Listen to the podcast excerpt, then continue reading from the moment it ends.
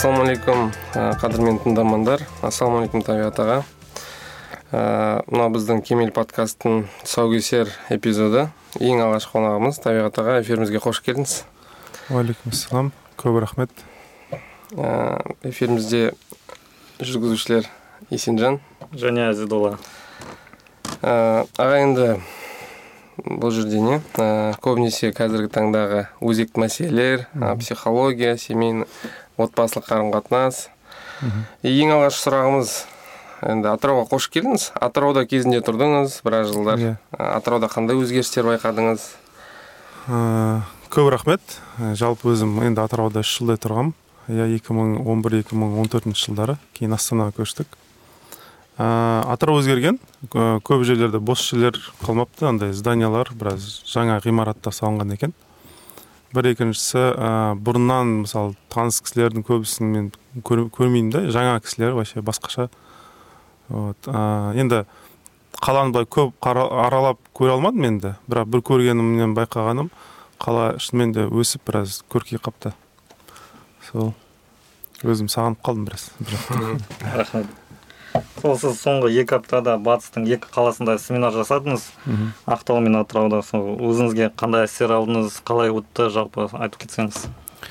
Енді мынандай нәрсе ғой ә, кез келген спикер өзінің жаңа айтқан материалын былай қабылданып қабылданбауына қатты қарайды да. Өз басыма ә, ұнады. Ә, ақтау болсын атырау болсын қатты ұнады. Ә, себебін айтсам ә, мысалы мен айтатын материалдар көбінде адамдар түсінбей қалады да кейде. Түсінбейді ана қиналады. Тағы бір рет айтып жібересіз деп. Андай нелер де болады. Мынаны түсіндіріп тағы бір рет түсіндіріп жіберші деген сияқты сондай нелер болады да. Бірақ аллаға шүкір осы екі қалада да жаңағы түсіндірілген нәрселер жақсы қабылданды. Адамдарға прям бүйтіп андай орысша айтқанда разжевывать дейді ғой өйтіп прям қатты керек болмады. Сразу қабылдады. И особенно әйелдер қауымын айтатын болсақ олар андай біраз өте живой и андай еті тірі да андай сұраныс бар екені көрініп тұр актуальный мәселелер екені көрініп тұр. Және де адамдар ә, бір нәрсені үйренуге және өмірін өзгертуге келгені көрініп тұрады да. Сұрақтарынан да жаңағы нелесінен де өздері кейстарын жаңағы оқиғаларын айтқанынан да көрінеді да ол. Сондықтан сол жер ұнады сұраныс өте аллаға шүкір енді жақсы екен. Иә. Ал осы екі қаланың атырау мен ақтаудың бір аудиториясы бірдей деп айта аласыз или разный ма? Еркектерінде айырмашылық бар екен. Ә, атыраудың адамдары сәл ақтауға қарағанда тұйықтау екен. Сондай нәрсе. Бірақ бір байқағаным мысалы ақтауда жасы жастау келгендер көп болды да мысалы отызға дейінгілер көбірек болды. Атырауда болса мысалы отыз бестен былай қарай мысалы қырық жастағылар сондай кісілер былай көбірек болды да жас аралығына байланысты. Бәлкім содан да болуы мүмкін. Атыраудың ағалары енді андай немного сұрақ чуть аздау аздау қойған болуы мүмкін бірақ жалпы қабылдаулар жақсы. Жаман емес. Вот. Ақтауда просто жастар көбірек болды да. Сондай айырмашылығы бар. Енді соңғы уақытта аға консультациялар беріп жүрсіз жеке семинарлар ұйымдастырып жүрсіз онлайн семинарлар тоже жасап жүрсіз соған қалай келдіңіз? Бұл нәрсе қалай басталды? Сол туралы қысқаша айтып өтсеңіз. Енді қалай келдім дегенде ә, жалпы өзім өзімнің былай резюмемді қарайтын болсақ өте әртүрлі жерде жұмыс істедім да көп бір жерде мысалы екі үш жылдан көп жұмыс істемейтінмін көп жер ауыстырдым. Өйткені өзім іздеуге тырыстым. Ә, и мынандай бір қалай десең бір әдет деймін ба бір жерге мысалы жұмысқа тұрсам екі үш айдың ішінде үйреніп аламын да барлық нәрсені керек нәрсені үйреніп аламын.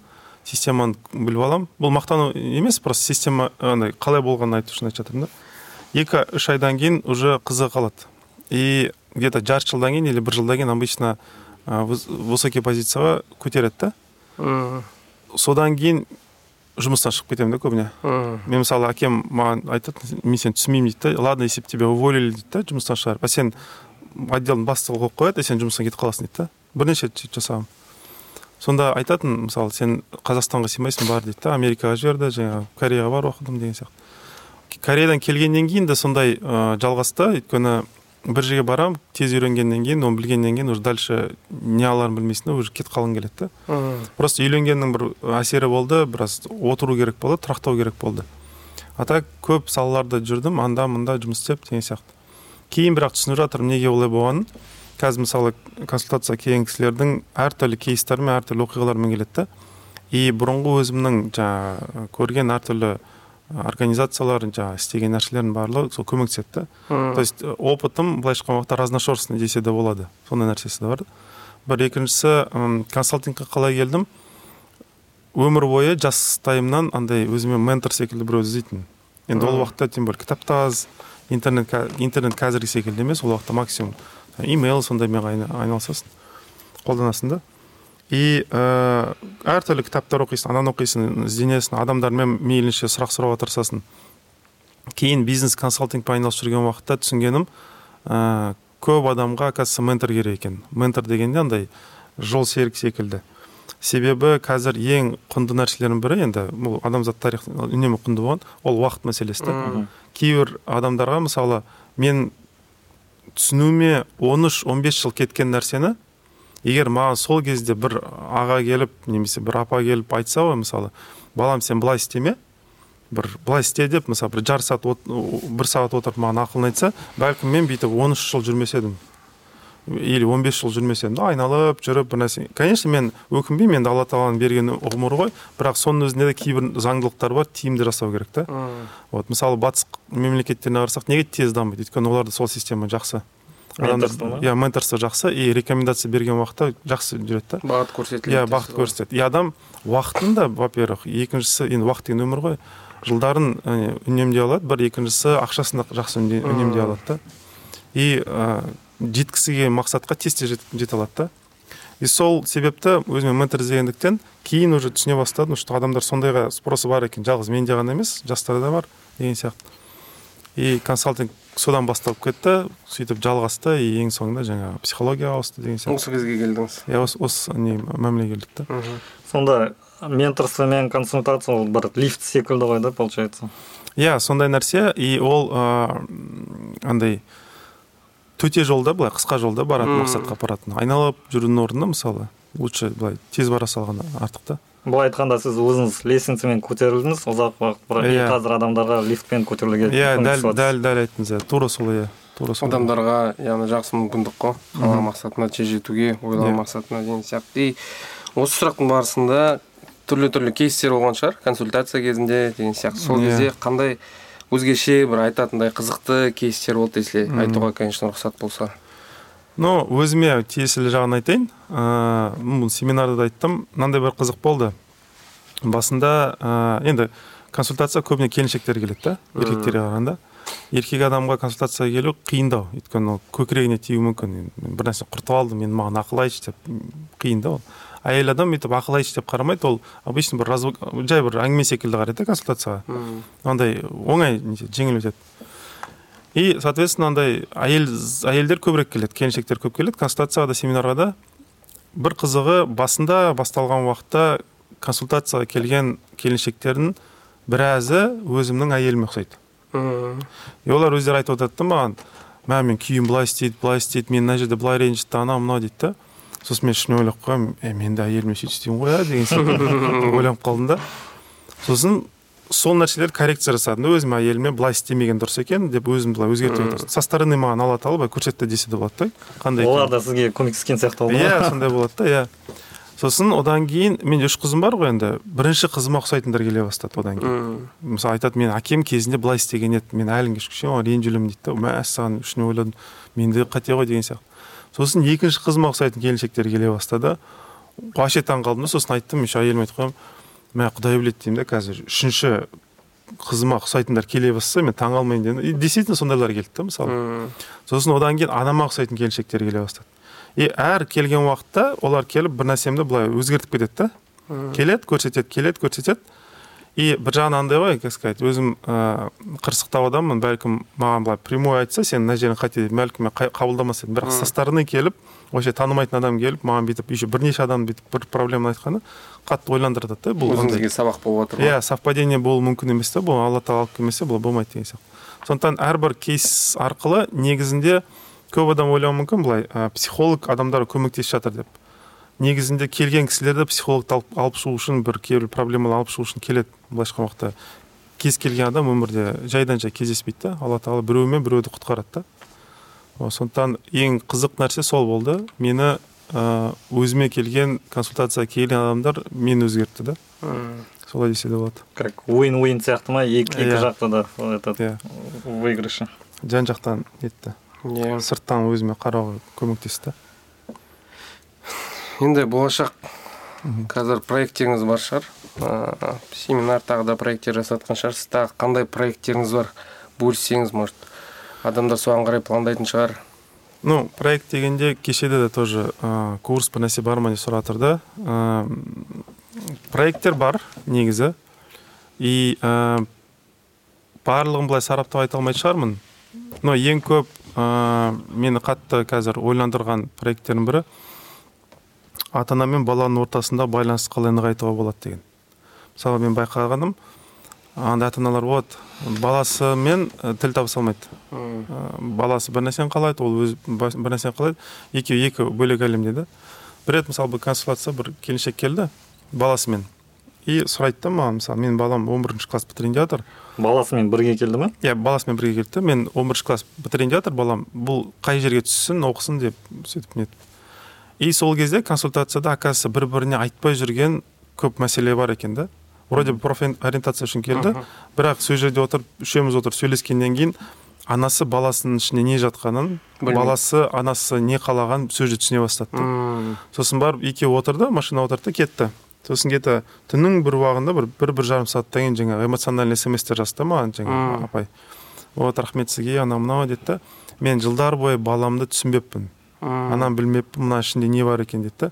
И біз дейді сіздің консультациядан кейін дейді машинаға отырдық та бір жарым сағат бойы қаланы кездік дейді да короче и сол за рулем бір бірімізге жаңағы бүкіл дертімізді бүкіл андай проблема ішкі дүниемізді төктік дейді да. Сол кезде жылап алдық та бүйтіп алдық сөйтіп алдық сөйтіп сон сол кейстен кейін мен түсінгенім көп ата ана өзінің баласымен ә, нете алмайды екен жақындаса алмайды екен қарым қатынас иә вроде бір үйде тұрады бір тамақ жейді но ашылмай ма сондай бір нәрсесі бар. М, разрыв поколений дейді ғой былайша Аха. уақытта и бір түсінгенім бұл бір кейс қана емес ә, қазақстандай кейстер көп та оқиғалар көп. Просто ол айтылмайды. Жиі кездесе ма иә өте жиі кездеседі.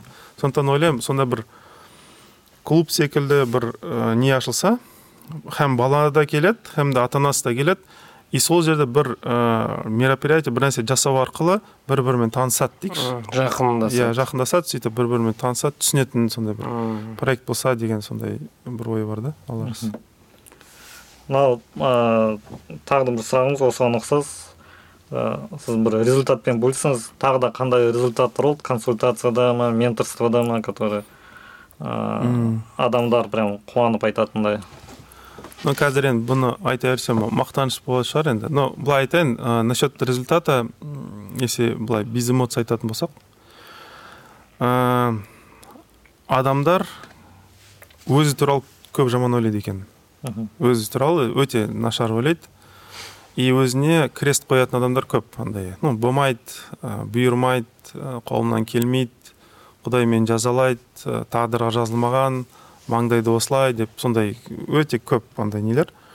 Сондықтан келетін кісілердің көбісінде осындай самозапрет дейді ғой өз өзіне бір шектеу қойып сөйтіп келеді и результат ретінде если айтатын болсақ аллаға шүкір көп адам түсінеді что өзің туралы өйтіп прям қатты жаман ойлаған дұрыс емес екен. И ә, алла тағала берсе жаңбыр секілді береді әркім алса өзінің ыдысына қарай алады да. Сондықтан ыдысын егер крышкасы жабық тұрса енді өзіңнен көру керек та адам. Сондықтан адам үйрену керек өзі туралы жақсы ойлауды. Мақтану емес бірақ өзін сыйлауды өзін дәріптеуді. Өйткені алла тағала бізді сыйлағандықтан ә, жақсы көргендіктен жаратты ғой. Хотя білді біздің қандай күнә жасайтынымызды. И вот ә, адамдар соны түсінбейді. Адамдар ойлайды что құдай мені қатеммен бірге қабылдамайды. Егер мен пәк таза болсам ғана қабылдайды дейді. Бірақ алла тағала мейірімі как раз таки именно адамды қатесімен бірге қабылдағысы келеді да. Сондықтан результат ретінде айтатын болсақ ә, енді адамдарды көріп жүрген байқап жүрген ең бірден бір үлкен результаттардың бірі адамдар өздері туралы жақсы ойлауды үйренеді. И өзінің как, как есть дейді ғой былайша өзінің бір минустары жаңағы негативный жағы болса соны да бірге қабылдауды үйреніп келе жатыр да адамдар. Получается өзін тани бастай ма? Иә өз өз өзін қабылдай бастайды. Өз өзін көп жерде қабылдамайды да негізі адам. Мен былай болуым керек еді. Мен мынандай ата ана мынандай бала болуым керек еді мынандай күйеу мынандай әйел болуым керек еді деп өзіне бір шарт қойған. И сол шартқа жете алмағандықтан кейін өзін көп жейді да. Мм. а оказывается өйтіп дұрыс емес екен да өйтіп шарттанып неткен орысша айтқанда өз өзін былай по достоинству оценивать етіп бастай ма? Иә ә, самоуважение самооценка көтеріледі да адамдарда. И адамдар андай нетпейді ә, м, самоец дейді өз өзін жөмен айналыс көп айналысады да соны тоқтата бастайды да сол жері жақсы сонда жаңағы адамның басындағы шарттар өзі жайында ол бір иллюзия секілді ғой получается. Ну ә, негізі иә негізі иллюзия. Просто адамның психикасы сондай адамның миы ә, елеспен елеспен иллюзиямен қиялмен шындықты арасында айырмашылық көрмейді екен. Мысалы сіздер кино көріп отырсыздар адамның миы мына кино деп айыра алмайды екен. Сіз сол кино көріп алғандықтан как будто сол киноның ішінде жүрген секілді боласыз. Или мысалы компьютерный игра ойнайды ғой соның ішінде уже жасап жатқан секілді болып жазылады екен да мида. Біз сознательно айтамыз это же игра мынау ойын ғой кино ғой дейміз бірақ мида ондай функция жоқ екен. Сондықтан неге ондай функция жоқ? Өйткені алла тағала солай жаратқан да адам бір нәрсе қиялдасын и қиялына оңайырақ сенсін. И соны реализация жасасын деген мақсатпен алла тағала миға сондай функция бермеген ми сондықтан қарастыра алмайды. Мынау қиял мынау шындық деп бөле алмайды екен да. Ол біз кейін уже вывод анализ жасап айтамыз е мынау қиял ғой дейміз да. А так мида ондай функция жоқ екен. Сондықтан ми бір елесті көрсе соны реализация жасағысы келеді екен да. Вот сондай ә, бір ә, несі ә, қабілеті бар да. Сондықтан ә, иллюзияға айтатын болсақ адам сам себе өз өзіне көп нәрсені придумывать етеді и соған сенеді. И оны иллюзия екенін білмейді да жері жаман. Кейін біз мына консультация семинарлы сол иллю- иллюзияларды біраз нетеміз да тарқатамыз да. И адам өзі туралы шын айтсам шындықты біле бастайды десе де болады ма? Сондай бір нәрсе эффект болады да. Адекватно ойлап бастайды деп айтуға болады ма иә адекватно деуге де болады. И ә, көп адам былай если грубо айтатын болсам адамзат негізі шизофрениямен ауырады. Массово ауырады потому что каждый өзінің бір придумывать еткен бір шизофренический бір реальность болады да мындай абстракт. Шизофрения болған- болғанда шизофренияның слабый формасы иә как бы легкий формасы андай ә, белая горячка секілді бір нәрсе адам өзі бір что то мысалы последний семинар тағдыр туралы болды неге тағдыр туралы мысалы кейбір ә, ғалымдар жалпы мысалы айтқан тағдыр темасын қозғамаңдар деген бұл өте опасный ауыр тема. Бұны қозғасаңдар короче діннен шығасыңдар деген сондай нелер бар. Ол дұрыс иә шынымен де солай.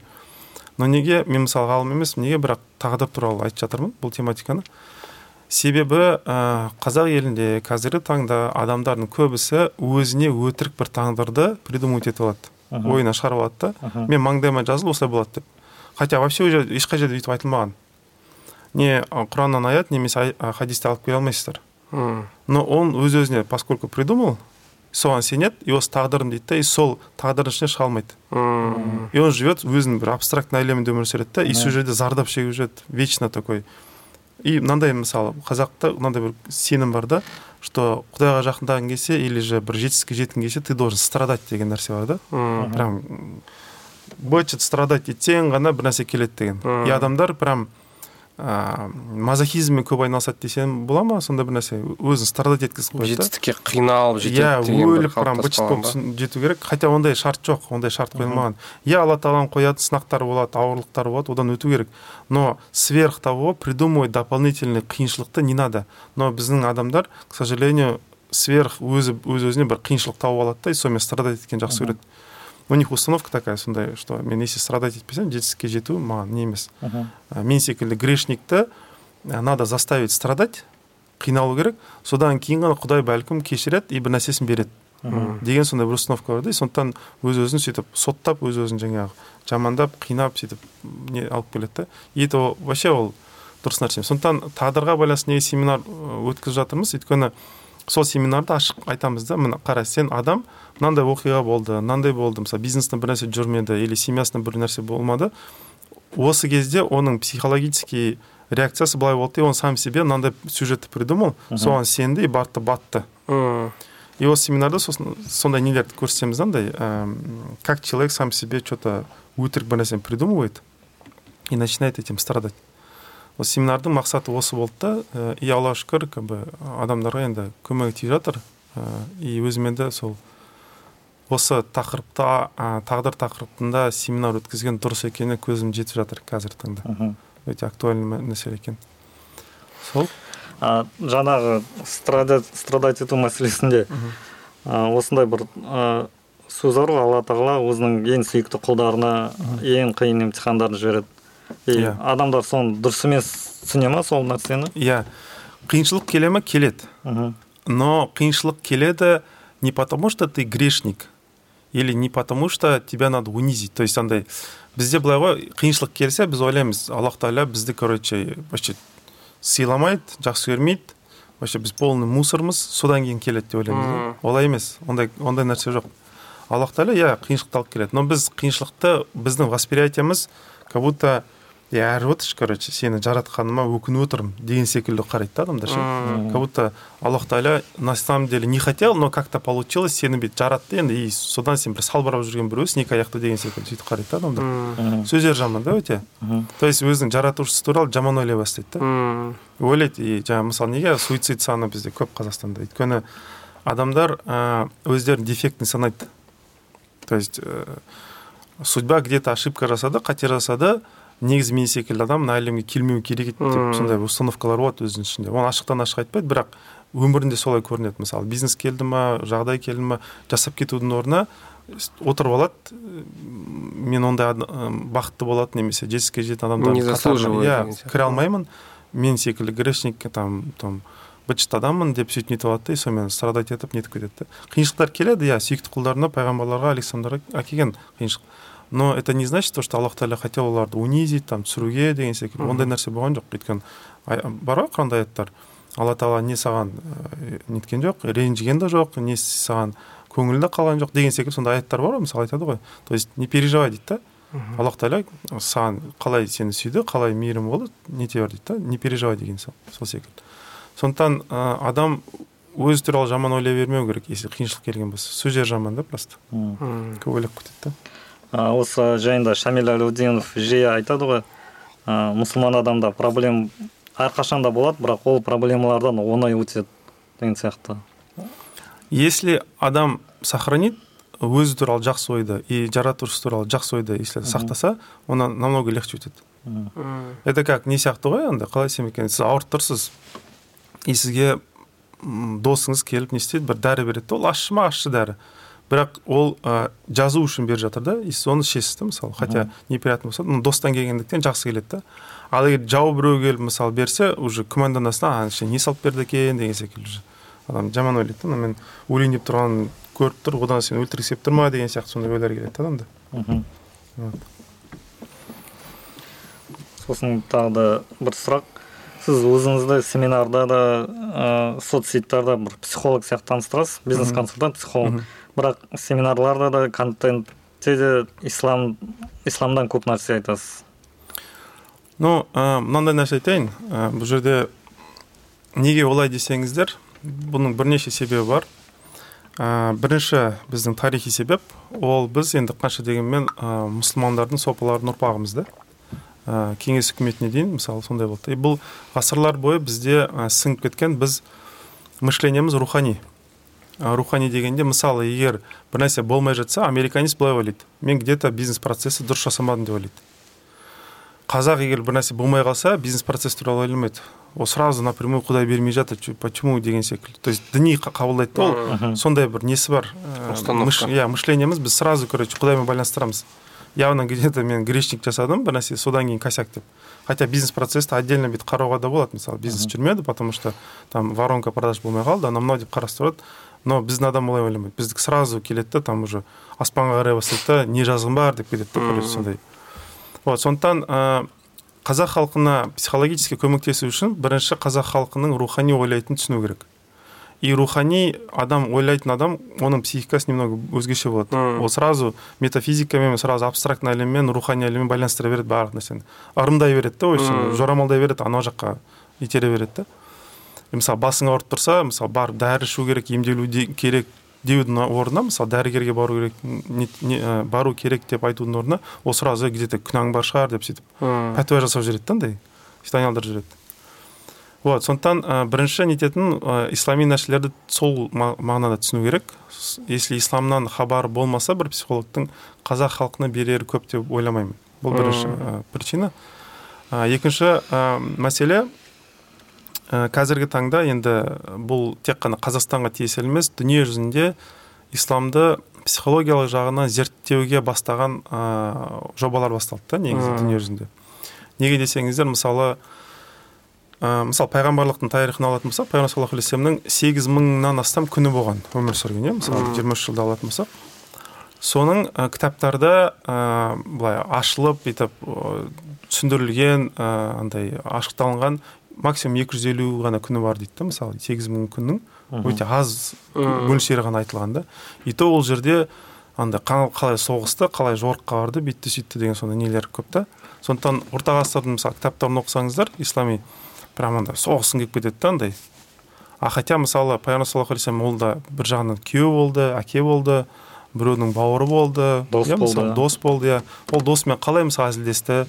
Әйелімен қалай әзілдесті мысалы? Или мынандай момент мысалы ә, қадиша анамызды радиаллаху анха немесе айша анамыз радиаллаху анха ол кісілерді мысалы құшақтап, құшақтап тұрған көзіне қарады ма күлімсіреді ме? Сондай моменттер мысалы сипатталмайды. И содан бізде андай снг-де қалыптасқан андай бір сөз бар. В исламе нет романтики деген нәрсе бар да как будто Мм. бір. Ислам это такая жесткая бір нәрсе короче и там нюни анау мынау это все западное деген секілді нәрсе бар да. Хотя пайғамбар саллаллаху алейхи вассалам сүйді ма? Сүйді. Одан лучше сүйген бір күйеу болмаған шығар адамзат тарихында. Мм. немесе одан да көп жақсы көрген әке болмаған шығар мысалы. Пайғамбар саллаллаху алейхи өте көп иіскеп өте көп құшақтайды екен баланы мысалы. Бізде қазақтарда андай ғой біртүрлі ғой енді балаңы не аймала бересің деген секілді несі бар да. А хотя пайғамбар саллаллаху алейхи сондай болған мысалы өте жұмсақ кісі болған да. Кез келген уақытта келеді. Вот осы жақтарын ә, ашықтап бүйтіп түсіндірмеген да.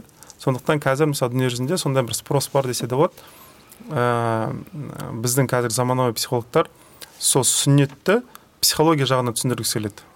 Неге көп мысалы құшақтаған? Неге мысалы маңдайынан сүйіп иіскеген? Оның мәнісі неде қазір енді ғана ашылып жатыр оказывается баланы маңдайына иіскеп сүйсең миында оказывается белгілі жерлерінде белгілі бір реакциялар болады екен да.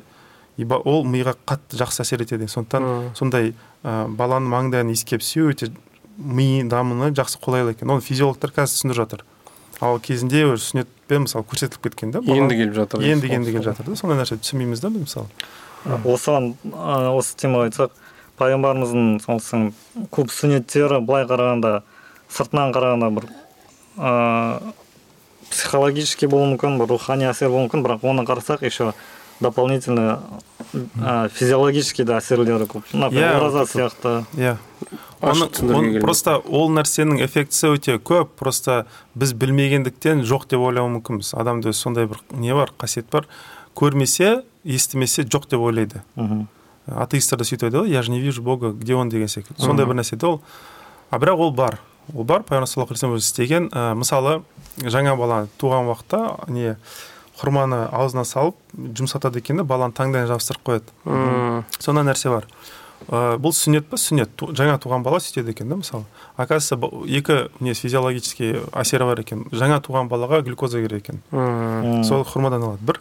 Екіншісі үлкен кісі аузына тамақтандырма дейді ғой мысалы. Сенің Мхм. аузың лас балаға беруге болмайды дейді ғой. Оказывается наоборот екен. Керісінше ә, үлкен кісі мысалы аузына бір нәрсе шайнап балаға салса үлкен кісіде антивирустар бар ғой. Мхм. уже өзінің несіне жазылған. И баланың андай төс жағында бір тесік а, тесік емес бір точка болады бір нүкте болады да. Сол нүкте бір жарым жасқа шейін ашық тұрады екен. Ол жер антивирустарды шығаратын функциясы бар. Ол бір жарым жаста балада ол жабылады одан кейін антивирустар шықпайды екен. То есть андай адамның ә, несіне картотека болады өзі. Мынандай вирусты жеңдім мынаны жеңдім мынаны былай жеңе алады деген сондай бір список болады. Сол нәрсе бір жарым жас- жасқа шейін нетеді екен да. Сондықтан бір жарым жастың ішінде бала жерге түсіп қалған тамақты неге? Жейді. Неге мысалы қолына түсіп қалады бір нәрсе Мхм. еңбекте жерден бір нәрсе жеп қояды. Ол пайдалы екен балаға. Бала бірінші бір жарым жылдың ішінде максимальное количество вирустарды өзіне өткізіп үлгеру керек екен. Мм. сол кезде ода не болады? Память болады екен организмде. Келешекте мысалы сол вирус келіп қалса ол картотеканы алып шығады да мен мына вирусты былай жеңгемін деген сияқты. Мм. сонымен сөйтіп памятінде болады екен. База данных сияқты. База данных секілді болады да. И соны мысалы пайғамбар саллаллаху алейхи аузымен бүйтіп шайнады да таңдайына салып қойды. Демек пайғамбар саллаллаху алейхи вассалам антивирустары мысалы да уже базасы ана балаға переписывается. А біз оны енді енді түсініп жатырмыз да мысалы. Хотя сүннетпен жасап қойған мысалы. И қазір мысалы андай проекттер бар. Оказывается тура сол нәрсені ашудың амалын жасауға тырысып жатыр екен адам. Неге бір жарым жасты жабылып қалды может ашуға болады деп. Сосын мысалы акулаларды зерттейді екен. Акулаларды бұл өмір бойы ашық- ашықтырады екен. Акулалар неше нәрсені жей береді ғой. Иә, иә. вот олар зерттеп жатыр. Адамдікі жабылып қалады бірақ акуланікі жабылмайды. Қандай процесстер бар? Адамда бар акулада жоқ или наоборот соны алып тастаса может быть адамда өмір бойы ашық тұрса жақсы болар еді деген секілді сондай бар да. Бәлкім біз андай ыыы как сказать андай рак секілді спид секілді ауруларды мысалы спокойно жеңіп кете аламыз да мысалы соны ашсақ.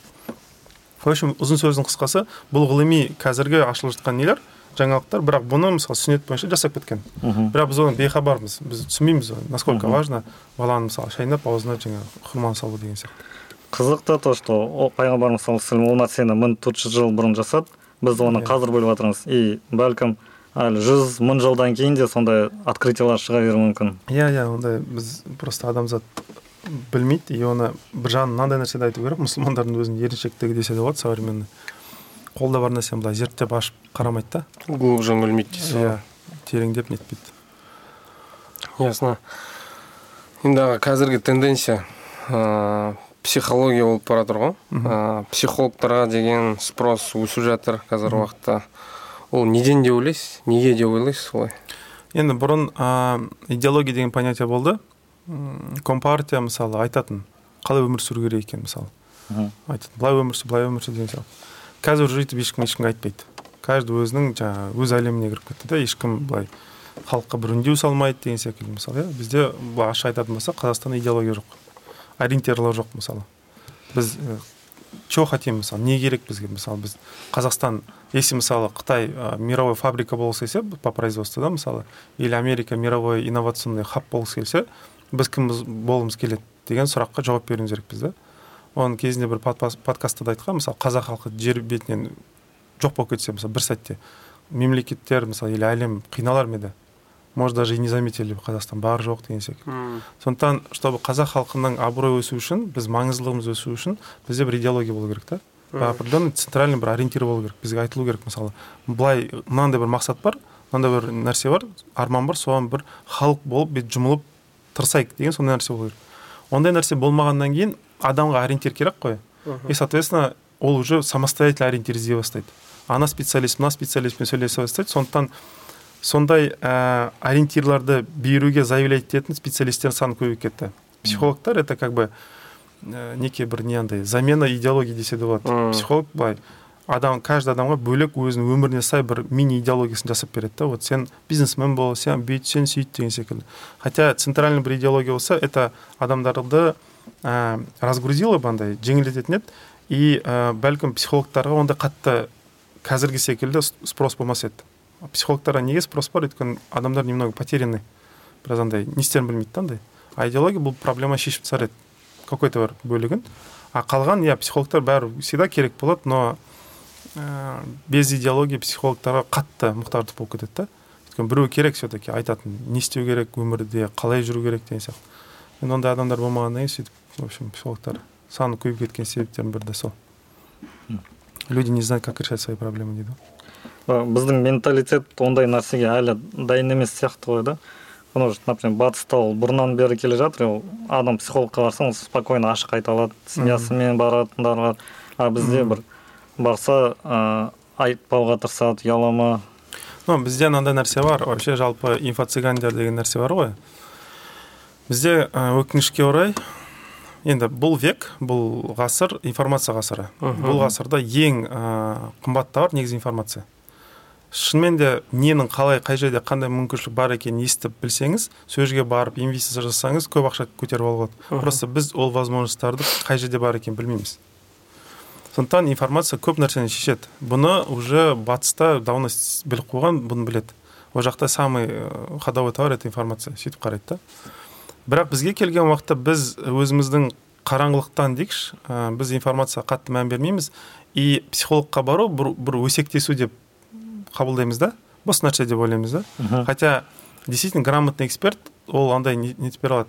Бұған дейін байқамаған возможностьтарды байқауды үйрет- үйрете алады да мысалы. Действительно дельный күшті ә, профессиональный эксперт ол нәрсені істей алады. Сондықтан ә, психологтардың рөлі зор негізі. Но просто у нас это обесценили дейді былайша айтқанда. Түсіріп тастады да андай бір жай бір өсек секілді қарайды да. Адам келді там жылады там проблемасын айтты сен де бір нәрсе деп айттың. В общем не психологқа неге барасың там? Я маған келсейші екеуміз просто сөйлесеміз ғой сол жетеді ғой деген секілді. Не шай ішеміз ғой. Иә сөйтіп сөйтіп түсіріп тастауға бір психологқа барған бір получается адам өзі унизительно сезінеді Иә, сондай нәрсе жолын білмейтін бір сондай адам сияқты қабылдап ерігіп жүрген бір секілді қарайды Иә. да. И плюс еще мысалы еркектер неге консультация аз келетін себебі де бар. Мысалы әйел қатты нете қоймайды бірақ еркектер андай көкірегіне тиеді сондай нәрсесі де бар да тоже. М, андай психологқа бару бір біздің қазақтар намысшыл иә сондай бір тиіп кетеді иә и маған да келеді консультацияда. Мысалы еркек кісілер келген уақытта ағалар там айтады «А, табиғат сен ә, бір жерде кездесіп қалсақ дейді бір отырыста бір жерде андай сен мен білмеген секілді отыра бере аласың ба? дейді да. Жарайды ба- базар жоқ там нормально жарайды дейді да. сөйтіп сөйлесеміз да. Сондықтан адамдарға иә ондай айтқысы келмейді мен ана жерге барып жүрмін деген нәрсені ай- айта қоймайды ашықтан. Ол мақтаныш секілді қабылданбайды ол наоборот бізде минус секілді қабылданады ұят сияқты. Иә ұят секілді сондай культурамыз солай пока. А батыста олай емес батыста обязательно ашықтан ашық айтады мысалы адам егер сөйлесіп жатқан уақытта агрессия көрсетсе тағы бір нәрсе көрсетсе сразу айтады может саған консультация барып қайту керек деген секілді бұл не секілді? Нормальный. Бұл андай не емес как ненормальный секілді қарамайды да ол сразу айтады консулинг дейді сразу айтады. И әрбір компанияда оларда психологтар бар мысалы.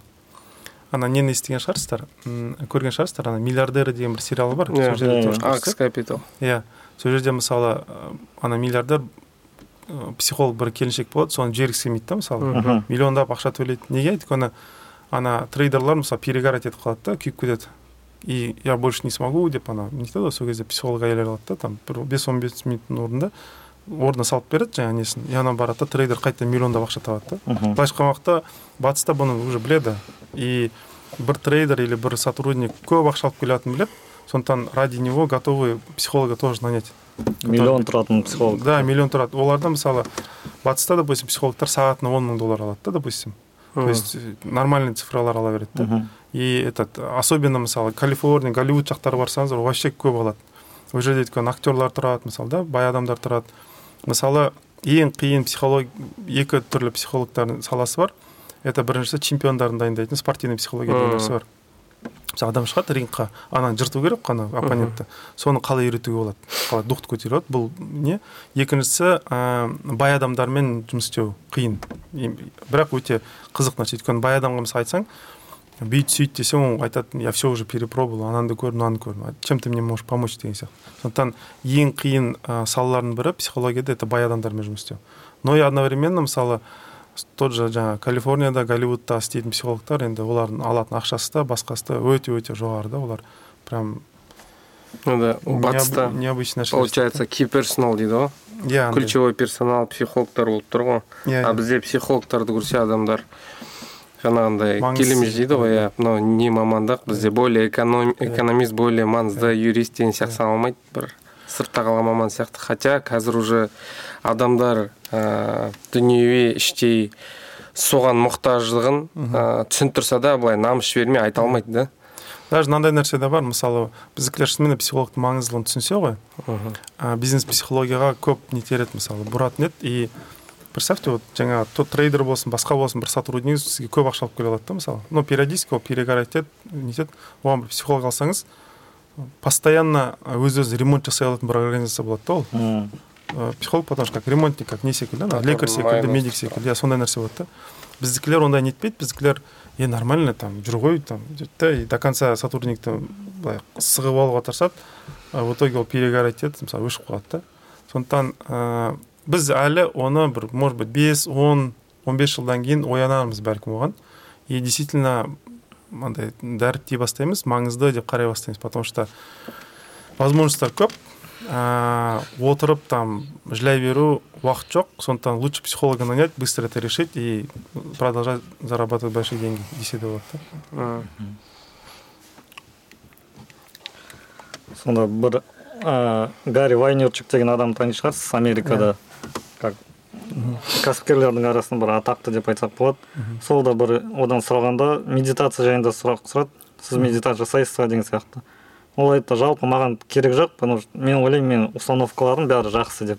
Ну в порядке. Бірақ ол нәрсе жаман деп айтпаймын. Себебі ә, адамдарға ол біріншіде керек.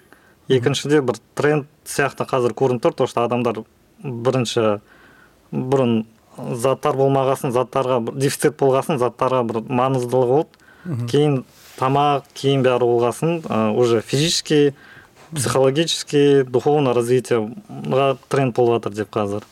Себебі спорт залдар тренажер залдар көп ашылып и келесі этап скорее всего психология болады деп айтқан. Ну бұл жерде мынандай нәрсе бар ә, оның өйтіп айтқан себебі потому что ана пирамида масло деген бар ғой. Бірінші қарын тою керек сосын барып қалғаны деген секілді. Ол бәлкім айтқан сөз соған негіздеп айтқан да шығар бұл енді адамдар көп масло сөйтіп пирамида шығарғаннан кейін көбі сөйтіп ойлайды да. Хотя маслоның өзі өмірінде де айтып кеткен сондай адамдар да болады которые қарынды тойдырудың орнына жүрек тойдыруға тырысатын бірінші деген сондай тоже адамдар да болады деген. То есть пирамида ол қатып қалған нәрсе емес порядок обязательно емес иә обязательно емес. Бар екіншісі ол гарри вайнерчуктың ә, мәселесінде енді мне не надо медитировать дегенде ә, жалпы медитация не. Адам неге медитация кезінде жалғыз қалады. Өйткені қазіргі уақытта информационный поток өте көп. Инстаграм болсын анау болсын мынау болсын.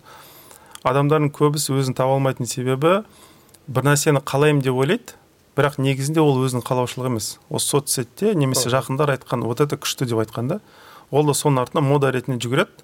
И жүгіргендіктен өзіндікі деп ойлаған көп желаниялар на самом деле біреудікі екен да. Ата анасының желаниясы или досының или мода сияқты ма? Иә сөйтіп нетеді да и соны реализациямен айналысады да вроде бы жасадым керек нәрсені бірақ тоймадым. Неге тоймадым? Оказывается менің желанием емес екен ол. Ол біреудің мен өзім өзім желанием деп алданып қалған нәрселер көп та адамдарда. Вот сондықтан ә, а медитация не үшін керек? Или жалғыз қалу не керек? Адам мына үлкен шумный дейді ғой былайша у шудың ішінде қаншама неше түрлі информацияның ішінде өзін естуді үйрену керек. Өзін естуді үйрену керек бір өзі не қалайтынын түсіну түсіну нету өзін тыңдауды үйрену керек та. Сондықтан медитация сол жағынан маңызды. Бірақ ыыы мынандай да мысалы ислами жағынан да пример келтірейін. Неге мысалы адамдар дұға жасайды? Мынандай мысалы алла тағала барын естиді ғой біледі ғой мысалы. Біз сұрамай жатқан нәрсені уже біліп тұрады да мысалы кейбір хадистер айтады ғой раббым деп айтпай жатып уже дұғаң қабыл болып қояды екен дейді да. Раббым деген сөздің мысалы өте несі бар дейді да дұғаны қабылдаттырудың ең прямой жолы дейікші. Формула сияқты. Иә формула секілді. И сол кезде ә, оказывается алла тағала енді оказывается емес алла тағала барлық нәрсені заранее біледі. А неге біз мысалы өзіміз айтамыз мысалы дұғаны зачем должны вот так проговаривать мысалы мынаны бере көрші бүйте көрші сөйте көрші деп. Оказывается адам сондай бір ә, жаратылыс екен өзің не қалайтынын білмейді екен да сондықтан человеку адамға өте маңызды бірінші айту и айтқан нәрсесін өз айтқан нәрсесін тыңдау. Осознать ету иә осознать. Сондықтан дұғаны алла тағала сол үшін жаратқан или намаз сол үшін жаратқан. Намазда адам өз айтады и өз өзін тыңдайды. Өз айтады өз өзін тыңдайды. И алла тағала адамға тіліне салып қояды сондай ақиқаттарды адам өзі мұқтаж болған. Біз мысалы ойлаймыз мен мысалы тіліме бір нәрсе келді мен айтқым келді иә мысалы. Мен ойлаймын мен басқа біреуге айтып жатырмын деп. Негізінде алла тағала әдейі адамның өзіне ориентир болсын деп өзіне керек білімді өзінің тіліне салып қояды. Бірақ адам қате ойлайды мен басқа біреулерге айтуым керек бұл мақсат басқа біреуге ақыл айтуым керек білім олай емес. Егер бір адамның бір темада көп сөйлеген байқасаңыздар нені ең көп нетеді демек сол адам өзі соған мұқтаж. Сондықтан мысалы мен де айтамын семинарда басқа жерде айтамын. Сіздерге айтып жатырмын иә бұл нәрсені бір информация мысалы мына семинар мынандай тақырыпта бірақ негізінде мен өз өзіме айтып жатырмын деймін да. Потому что сіздерге қарағанда мен өз өзім осы нәрсеге мұқтажбын аллах тағала сізге салып маған сізге айтқызып тұр иә былайша айтқан уақытта өзің айт и өзің айтқан нәрсені тыңдап жүр деген мақсатпен етілген да вот. Өз өзін түсіну үшін ба? Иә адам өз өзін естуді үйрену керек та. И медитация болсын и жалпы намазда андай өз өзін естуді қамтамасыз ететін бір механизм десе де болады. А медитация исламда медитация көзқарасы қалай қарсы емес па? Қайшы келмей ма? Иә просто андай ғибадаттың рухани жағын немесе намаздан аллах деген нені алсаңыз понятиені алсаңыз ол обычно медитация болып кетеді да. Просто адамдар ә, діннің өзіне пайдалы жерлерін шұқып алайық. А құдайға тиесілі жағын алып тастайық деп сөйтіп. Дінді атеистический бір система ауыстырып жіберуге тырысқан да сөйтіп медитация шыққан. А так на самом деле бұл нәрселер адам придумать еткен нәрселер емес просто ол дайын діннен алған и просто керек жерлерін үзіп үзіп өзіне алған да бұл шұқып сөйтіп алған да содан медитация пайда болған да. А так бұның барлығы в корне тамырында негізі діннен басталған нәрселер бұның барлығы. Енді медитация жайында айтып кеттік. Ыыы соған ұқсас тақырып визуализация және подсознание. Подсознание жалпы темасы қазір как тренд мода болып кетті ғой ә, кімнен естісем де бәрі подсознание подсознание деп айта береді. И соған қатысты кітаптар да ә, джо диспенза кехо тони робинс арасында айта салады. Супер эго деген россияда россиядан шыққан программа бар. Олар сол бәрі ә, подсознаниеға қатысты айтады. И біз өзіміз де оқып көрдік. Сол кітаптарды программаларды қарап көріп. Былай қарағанда ол исламның дұға метод функциясы сияқты. Ұқсас соған. Бірақ ол жақта ә, ол кітаптарда құдай жайында аз айтылған. Иә мынандай нәрсе бар. Просто олар енді все таки материалистический көзқараспен қарағандықтан адамның жаңағы санасы түп санасы деп бөлетін себебі материалист адамға қараған уақытта ә, біле тұра істеген және білмей тұра істеген деп екіге бөле салады да реакцияларды. Дальше көре алмайды. Тек қана дін ғана айта алады да ол подсознание не нәрседен тұрады? Ол көңілден тұрады ожданнан тұрады жүректен тұрады сезімдерден тұрады қорқыныштардан тұрады армандардан тұрады деп дін ғана бүйтіп жіліктеп бөле алады подсознаниенің өзін. Ал ә, діннен бейхабар адам ол просто алады да и ол сознание подсознание екіге ғана это как черно белый телевизор секілді да бүйтіп белый черный деп бөле салады болды. А ислами нелер түсінген адам оныкі черно белый болмайды онікі уже разноцветный картинка секілді әртүрлі нәрселерді біледі да уже пиксельге шейін жаңағы бөле алады да. Вот сондықтан подсознание деген сөз на самом деле адамның рухани ішкі дүниесі деп қабылдау керек сондай нәрсе бар. Бірақ батыстың психологиясы оны бөле алмайды. Көңіл ождан деп бөле алмайды да тек қана дін ғана айта алады ожданның не екенін көңіл не екенін қандай айырмашылығы бар екенін мысалы. Сосын адамдар батыстың адамдар мысалы душа деп бөледі иә мысалы. А бізде рух деген де бар нәпс деген де, деген де бар. Мысалы өзі бізде более четко бөлінеді да былайша детально детально разбирать етіледі да а оларда былай общий бүйтіп мынандай ғой дей салады да. И подсознанияға көп нәрсені итере салады. Это подсознаниеда сол болды бүйтті сөйтті. Ол не работает олай емес негізінде. Мысалы адамда үш түрлі ой бар ғой құдайдан келетін этот рахмани ойлар өзінің ойлары адами ойлар сосын шайтани шайтаннан келетін үш ой. Бірақ психология айтады бүкіл сенің ойларың сенің ойларың дейді да. И құдайдан келген ойлар мысалы олар кенеттен пайда болатын ойлар да мысалы. Аллах тағала бүйтіп періштенің себептілігімен бір нәрсені сыбырлайды. Мысалы адамға былай істеп көр деп. Адам қолданады шынымен де шешіліп кетеді адамдар оны адамға жабыстырады да вот сен подсознанияңа кетті подсознание бір нәрселер болды. Түсіндіре алмайды енді не болғанын. Содан кейін ол подсознание бүйтіп көтерілді. И содан кейін сен вот неттің то есть алла тағала берген нәрсені адамға приписывать етіп как будто адам істеген секілді көрсетуге тырысады да и сөйтіп тәкаппарлық алып барады. И адам айтады ойлайды там мен бүйттім сөйттім ананы қол, қол жеткіздім ананы то есть адам өзінің ә, все свои достижения өзінен көреді да. Хотя по сути адамның өзіне қарасаңыз тот же человек может бір жерде успешным быть а бір жерде быт болуы мүмкін өмірі это не, нені көрсетеді если бы он действительно всесильным был бы он должен был все свои аспекты жизни бүкіл жақтарынан күшті болу керек неге онда бір жағы жақса бір жағын ие бола алмай жатыр демек бәлкім өз өзіне деген ие болу билігі бәлкім өзінің қолында емес шығар құдайдың қолында шығар. Может быть адам ә, слишком құтырып кеткен де шығар орын білу керек шығар может орнына келу керек шығар деген нәрсе мәселе бар да. Сондықтан ә, барлық нәрсені ә, қалай десем екен құл орнын білу керек и барлық нәрсені мен істедім деп өйте берген жақсы нәрсе емес та оның зардабы да болады да адамға.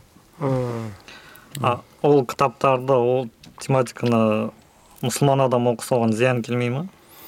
Ә, былай айтайын егер сіздерде былайша айтқанда ислами критический мышление бар болса былай басқаша айтатын болсам иә ақидаңыз дұрыс болса ақидаңыз дұрыс болса ә, одан кейін оқи беруге болады. Жаңа ақиданың фильтрімен ыыы исламда айтылған мынаған сен мынаған сенбе деген секілді. Мынау былай мынау былай деп. Сол фильтрден өткізсеңіз онда зияны жоқ но егер ол жағы қатаймаған болса барып батыстың кітаптарын оқып алса адам одан кейін қиналады. Екен өзім практикада көрдім. Батыстың бірінші кітаптарын оқып кейін ислами кітаптарды оқығанда адам қиналады екен. Бірақ ислами кітаптарды оқығаннан кейін сосын батыстың кітаптарын оқыса одан кейін легче жүреді екен. Ислам призмасы арқылы қабылдайды иә иә сондай нәрсе бар иә. Сосын мынандай сұрақ ә, соңғы уақыттарда ә, семинарлар өткізіп жүрсіз деген сияқты. И комментарийлер жазылады көбінесе негативный комментарийлер жаңағы мақтаулар жазылады деген сияқты. Ғой соған өзіңіз ә, қалай бейімделесіз қалай справляться етесіз? И он, сондай моменттер болса қандай советтер бересіз? Ну ә, енді самый сильный аргумент это смерть дейді ғой. Өлім мысалы ең үлкен аргумент та бұл өмірде. Атеисттің өзі өліммен не поспорит просто мен ойлаймын енді ә, адам өледі ғой бәрібір. Өлгеннен кейін мысалы мен жаназаға қатысқан адам адам жерлегеннен кейін бір бір жарым сағаттан кейін басқалар барады тамақ ішеді да барлығы. Тығылып емес барлығы бірге тамақ ішеді. Ол нені көрсетеді адам өлді бірақ аппетитің былай қатты кетпеген да бұл адамның құнын көрсетеді да бұл әлемде. Мен де өлсем ертең барып менің жақындарым тоже бүйтіп тамақ жеп отырады да. И демек адам не қалай айтсам екен? егер сен өлсең и өлгеннен кейін артынан адамдар спокойно тамақ жеп отырса ә, бәлкім не стоит ол адамдардың мнениесіне қатты мән беру. Түсіндіре алдым ба? Былайша айтқан уақытта зачем ол адамдар не дейді екен қандай коммент жазады екен деп онымен страдать етіп оған байлану? Мм өйткені бәрі мен өлсем ертең артынан қатты қайғырмауы да мүмкін ол адамдар. Бұл әлемде адам қысқаша айтатын болсам бұл әлемде пенде ешкімге керек емес. Жаратушысынан басқа. Сол парадокс сол жерде ә, біз бір бірімізге негізі мұқтажбыз адам ретінде бір бірімізге мұқтаж бірақ өлген уақытта керек қылмаймыз. Бірақ алла тағала бізге мұқтаж емес. Бірақ единственный кім бізді іздейді алла тағаланың өзі ғана. Хотя мұқтаж болмаса. Сондай бір қызық нәрсе бар да.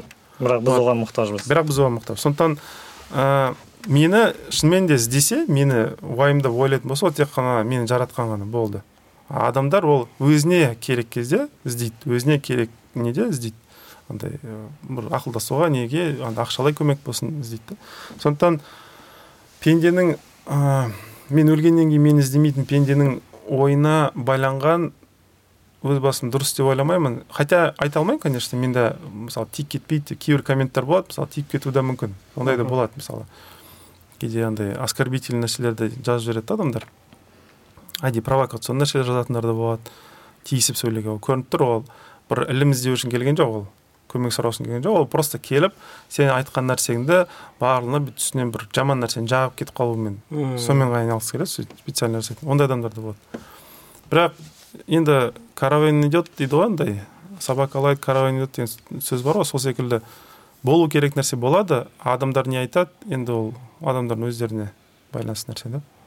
Оған қатты мән бермеген дұрыс деп ойлаймын. Ертең өлгеннен кейін де бұның барлығы ұмытылады да кетеді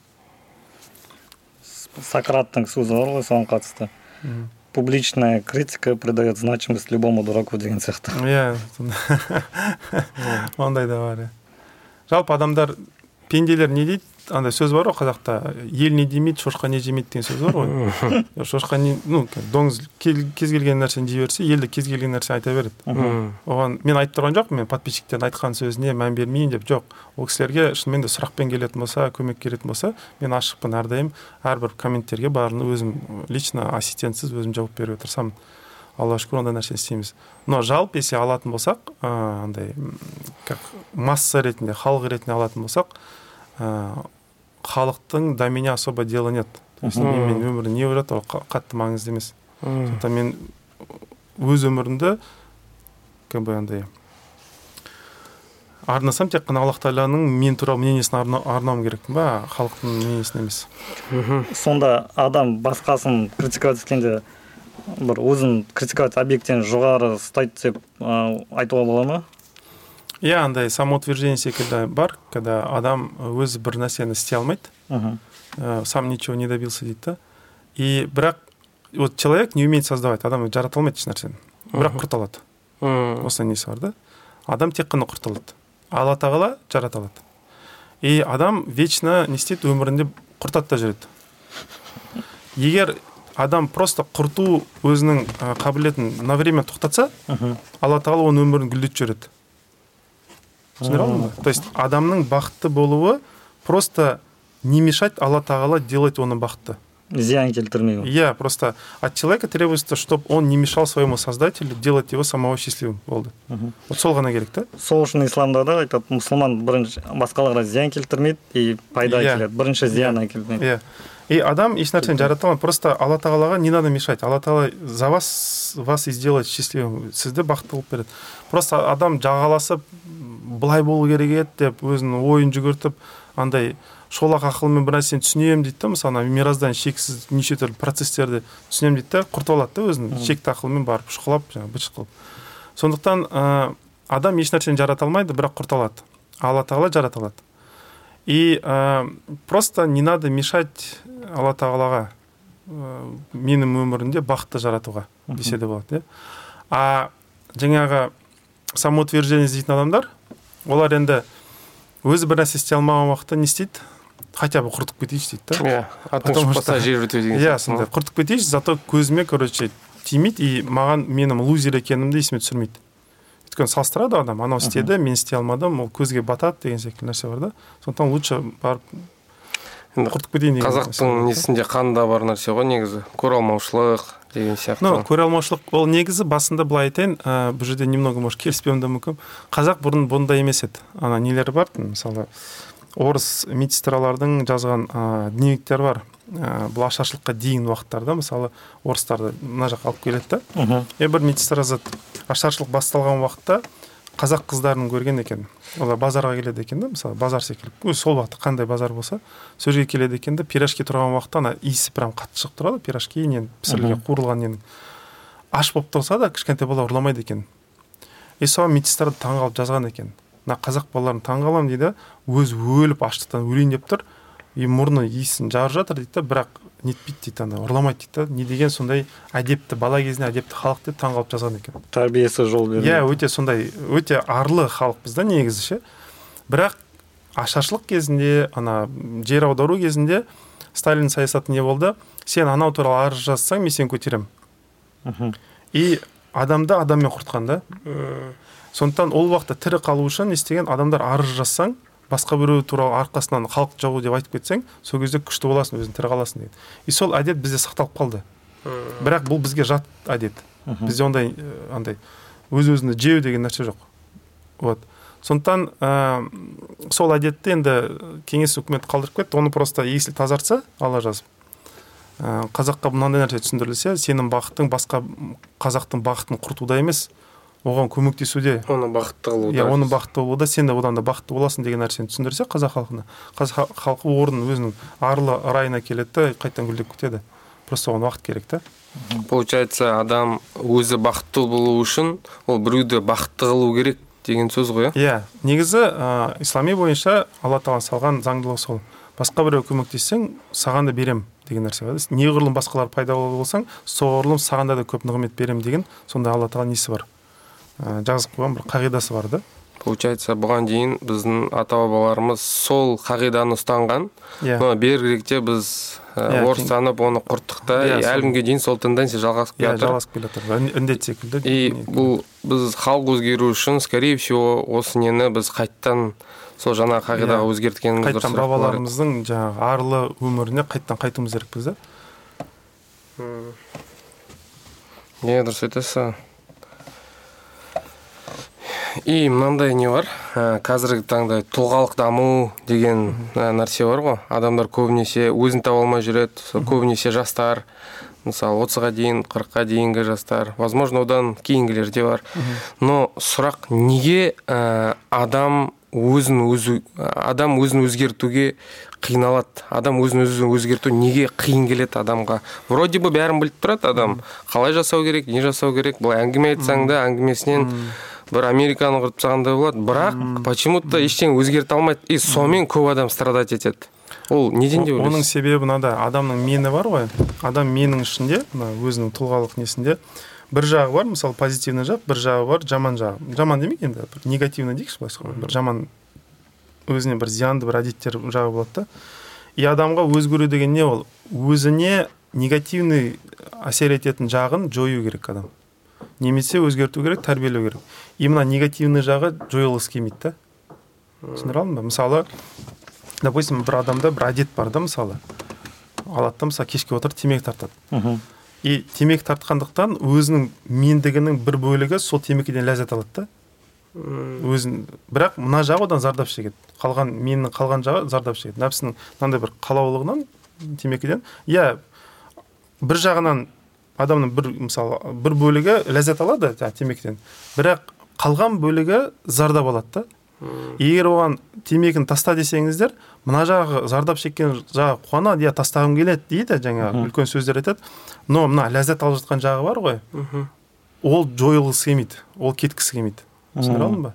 Это как ойлаңыздар мысалы қолыңыз бір жағы мысалы шіріп жатса мысалы жара болып жатса емделу үшін мына қолды кесіп тастау керек сонда қалған организм күшті болады. Секілді бір нәрсе. Адамға өте қиын өзінің өзіне зиян әкелетін жағын кесіп тастау немесе өзгертіп тастау өте қиын да. Сол жағы өлгісі келмейді. Сол жағы да бар болғысы келеді да. И сопротивление жасайды. Былай айтқанда адамның ескі версиясы новый версиясына орын бергісі иә келмейді иә сондай нәрсе. Неткісі келмейді. Адамның өзінің ішінде өзі бірнеше тұлға болады ғой мысалы. Бір жағы бар спортсмен болғысы келеді а бір жағы бар жата бергісі келеді деген сияқты. Жата бергісі келетін ә, личность жағы бар ғой ол спортсмен кейде жүгіреді жүгіреді сосын бір аптадан кейін анау қайтадан жата бергісі келетін жағы басым түседі да сен бір апта жүгірдің ғой давай мен жүре тұрайыншы деген секілді адам екі сондай личностьтің ортасында жүгіріп отырады да енді. Қиналады. Қиналады иә. Сондықтан ол кеткісі келмейді ол нәрсе. Бірақ адам өзгерсе ол бір ыыы орысша айтқанда бір феникс из пепла возрождается деген сияқты бола ма? Иә. Адам ә, бір мынандай бір феномен бар. Күнәлардың да и сауапты істердің бір феномені бар. Адам бір күнә жасаса ол бір жүректе тесік ашады екен да қалған күнәлар соған кіре бастайды екен.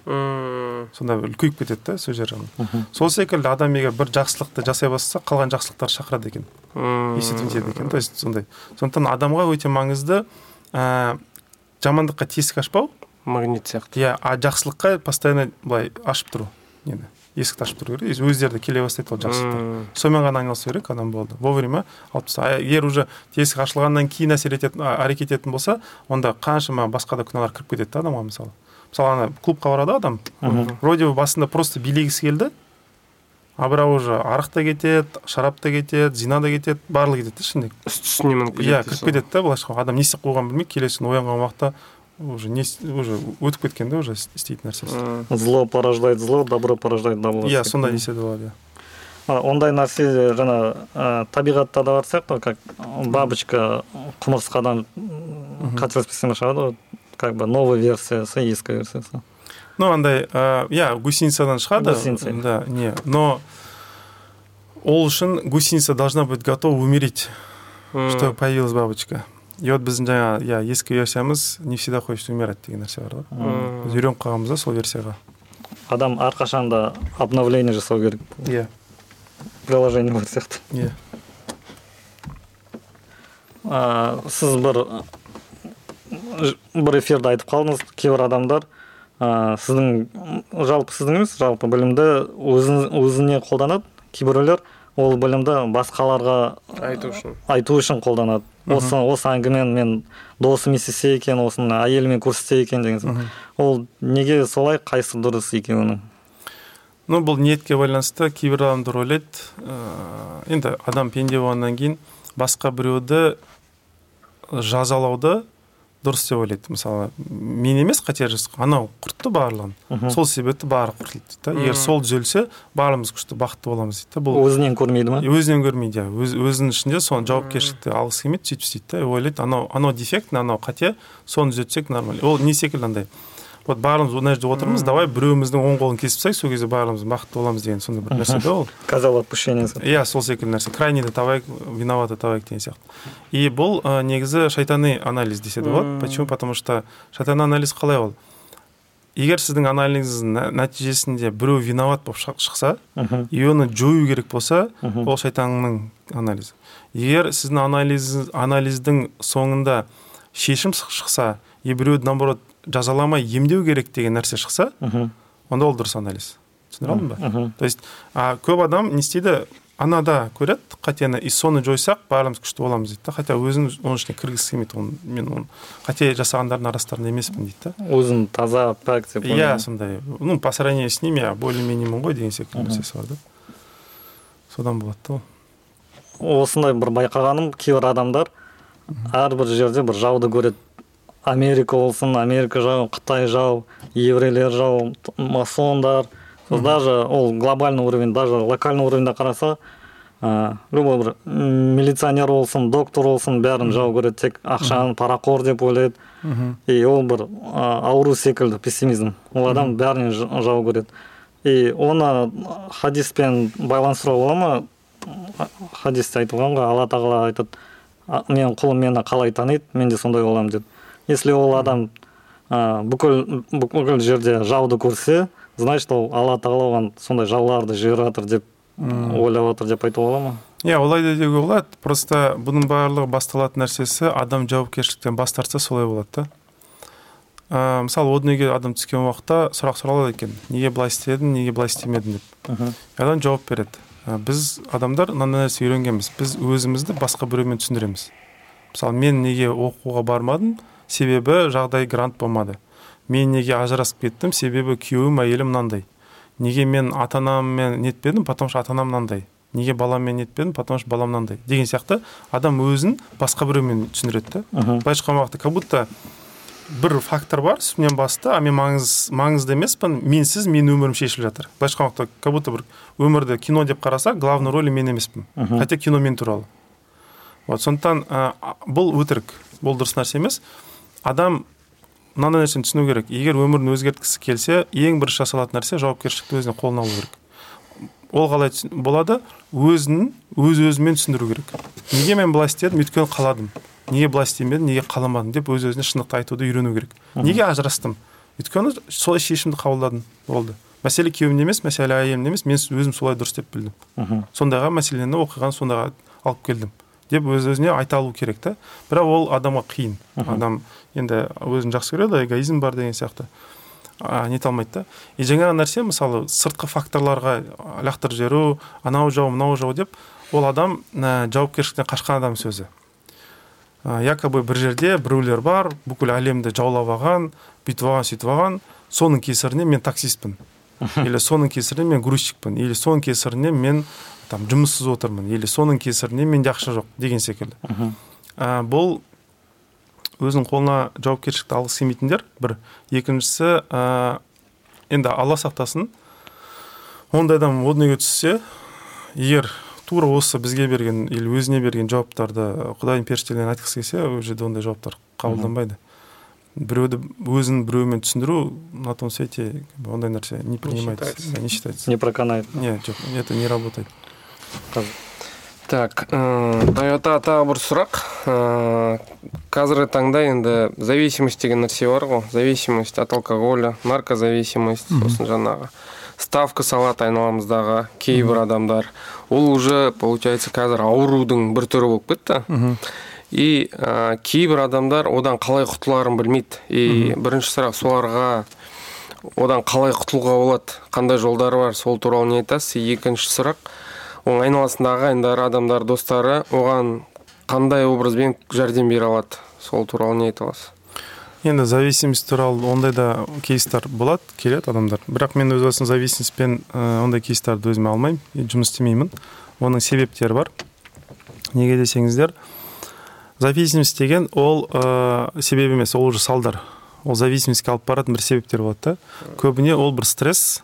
Адам өмірінде бір нәрсені қалайды қолына жете алмайды содан пайда болған стрессті сол зависимость арқылы шығаруға тырысады. И зависимостьті жабу это невозможно. То есть ол дұрыс нәрсе емес. Ол все равно что ана жапырағын кесу бірақ қайтадан өседі да ол. Сондықтан сол зависимостьке себеп болған стрессті алып тастау керек. А ол стресс көбіне м нигилизмнен тұрады. Нигилизм деген это обесценивание.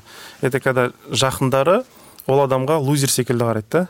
То есть сен бейшарасың сорлысың қолыңнан дым келмейді анау мынау деген секілді сондай бір оценка береді да мысалы. И соны жаба алмағандықтан ол адам барады да жаңағы неге кіріп кетеді?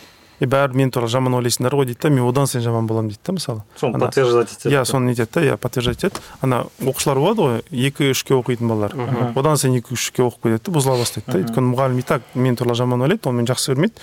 Сондықтан зачем мне пытаться оны жақсы өтуге дейді да и одан сайын хуже кете береді да и ә, сондықтан зависимость нету үшін мысалы батыс елдерінде или шетелде қалай істейді? Специальный клиника болады. Сол жерге клиникаға кіргізеді жаңағы зависимость бар адамды. И жарты жыл бір жыл сол жерде жатады допустим. Неге? Оның бірнеше мақсаты бар. Біріншісі өзін угнетать еткен өзін езген ортадан ол адамды қорғайды. Адамды өзінің жақындарынан туыстарынан қорғайды. Бір. То есть стресстен алып шығады да бір. Екіншісі ә, жаңағы как сказать андай зависимостьке алып баратын жолдар тоже бермейді клиниканың ішінде ондай нәрсені істей алмайды да ол жабық. Жабық иә бұл екі. И со, осы екі нәрсені алғаннан кейін ғана үшінші фактор пайда болады адам өзінің не қалайтынын ести бастайды. Түсіндіре алдым ба былайша айтқан уақытта адам изоляцияда ә, жаңағы игровой нәрселермен айналыспаған уақытта и стресс тудыратын негативный ә, қоршаған ортадан нәрселер естімеген уақытта тыныштала бастайды. Ана бейне бір су болады ғой ана тұна бастайды ғой. Астында не жатқанын көріне бастайды. Сол секілді адам санасы тұнады көңілі тұнады. Содан кейін ол түсіне бастайды мен өзім не қалаймын? жарайды. Мысалы достарым сен анаусың дейді туыстар мынаусың дейді өзім бүйтіп кеттім сөйтіп кеттім а өзім не қалаймын? деп. И клиник, клиниканың сол жері маңызды. Жалғыз қалған уақытта өзін ести бастайды. И сол кезде ғана адамда возможно шанс бар шығып кетуге. А бізде өкінішке орай ондай клиникалар жоқ. Мхм. И даже если ол мысалы адамды мен алдым допустим зависимость бар оған бір нәрсе нетуге тырысамын допустим бір сеанста ол тәуірленді. Ол қайтадан өзінің жақындарына барады сол өмір сүрген ортасына барады. И ол жерде қайтадан оған стрессті дополнительно қосып береді да адамдар. Триггерлар. Иә триггерлер қосып береді. Анасынан әкесінен әйелінен мысалы жұбайынан балаларынан достарынан біреуден бір нәрсе естиді да мысалы. Е әлі жүрсің ба сол деген секілді? Әлі сол нетіп жүрсің ба? Таксовать етіп жүрсің ба? деген сияқты. Бір сөз айтып қалады и ол қайтадан сол толып кетеді да стрессы. Мхм. И ол уже барады да қайтадан жаңағы ставка қояды тағы бір нәрсе деген сияқты. А, зависимостьін тоқтата алмайды сондықтан адамды негізі изолировать ету керек тыныштандыру керек басу керек. Басу деген уақытта андай ез емес имеется в виду адам басылу керек өзі андай. Бір тыныштыққа халіне түсу керек. И содан кейін түзеле бастайды. Бірақ ондай бізде өкінішке орай клиникалар жоқ. Сондықтан индивидуальный консультацияның ол жерде эффектісі болмайды. Адамды полностью қоршаған ортасы оны сондай угнетать етіп жатыр да езіп жатыр. Сол себепті ол барады да сондай нәрселер істейді да. Сондықтан тыныштандыру керек адамды. Адам енді түсінетін адамдар бар который салып жатырмын дұрыс емес ә, қоюым керек дұрыстауым керек дейді да бірақ Иә.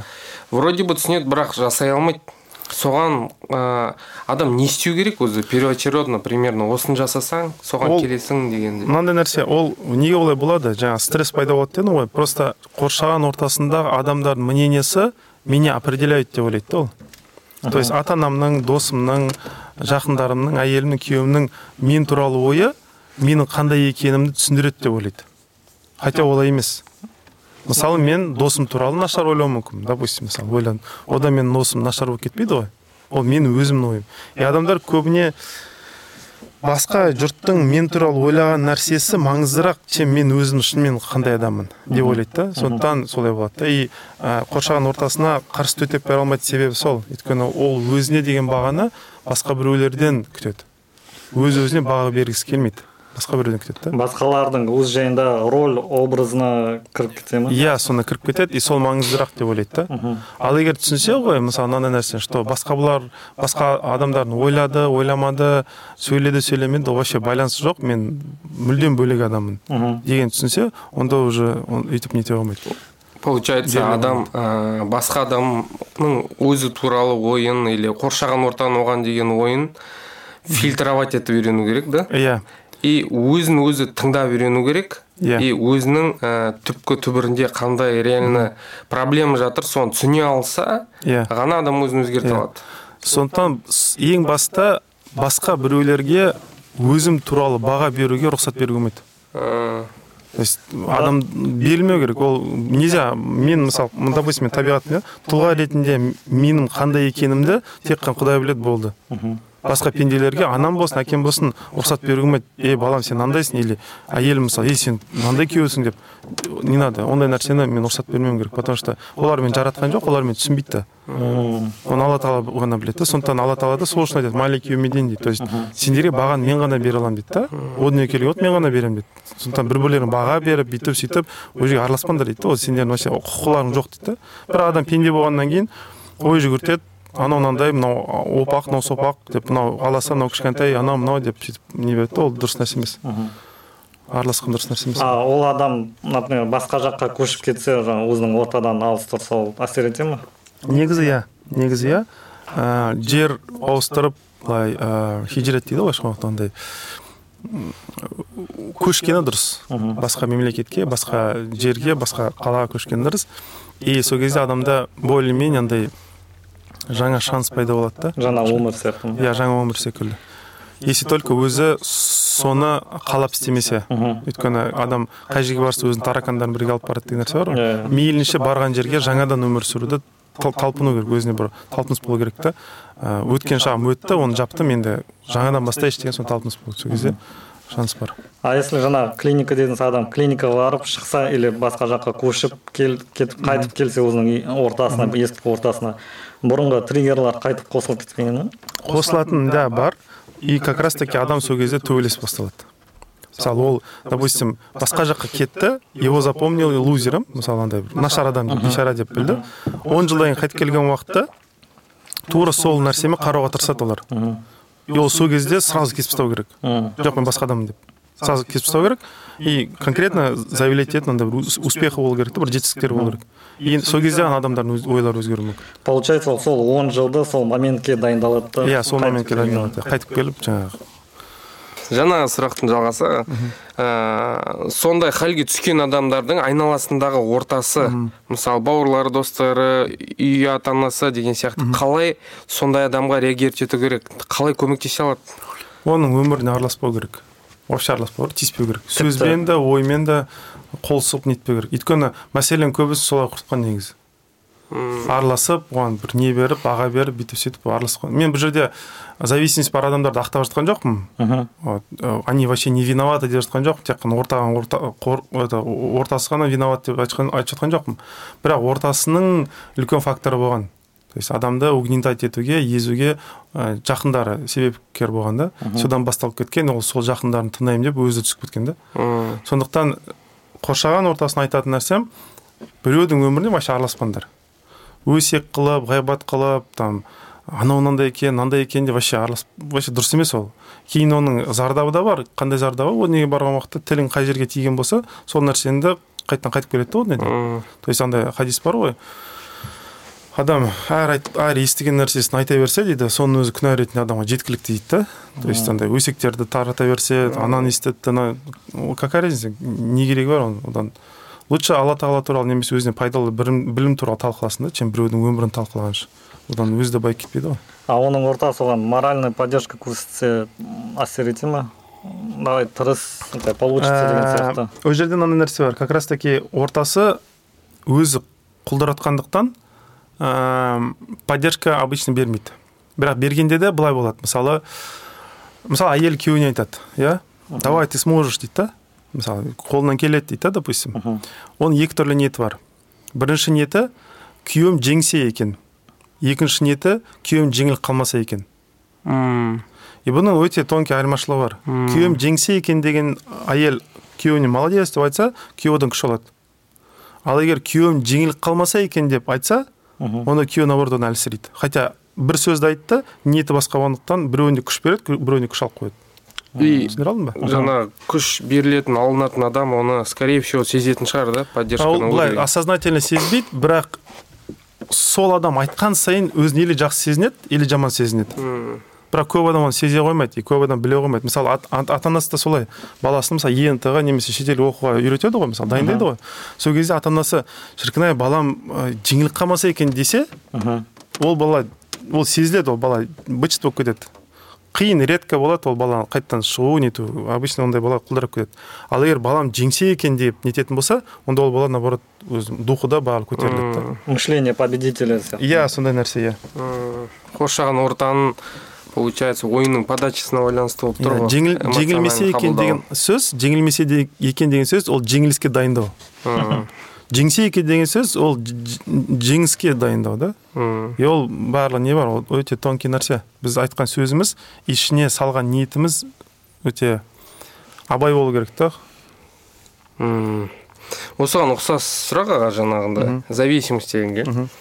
Ә, күні бүгінге енді социальная сеть деген активный нәрсе ғой сол социально зависимый адамдар көбейіп жатыр да и ол мен ойлаймын ауру болып бара жатыр қазіргі таңда. И ә, онымен қалай жұмыс жасауға болады? Қалай күресуге болады? Или қалай ограничивать ету керек М, соцсеть деген не ол соцсеть деген это попытка самоутвердиться за счет кого-то. То есть біреудің өмірінен ассам то есть біреудің фоткасынан менің фоткам круче болса онда мен бақыттымын дейді да. То есть өзінің бақытын басқа біреуден асуға байлап қойғанса мысалы не бар ә, психоанализ бар да допустим фрейдтің бастаған.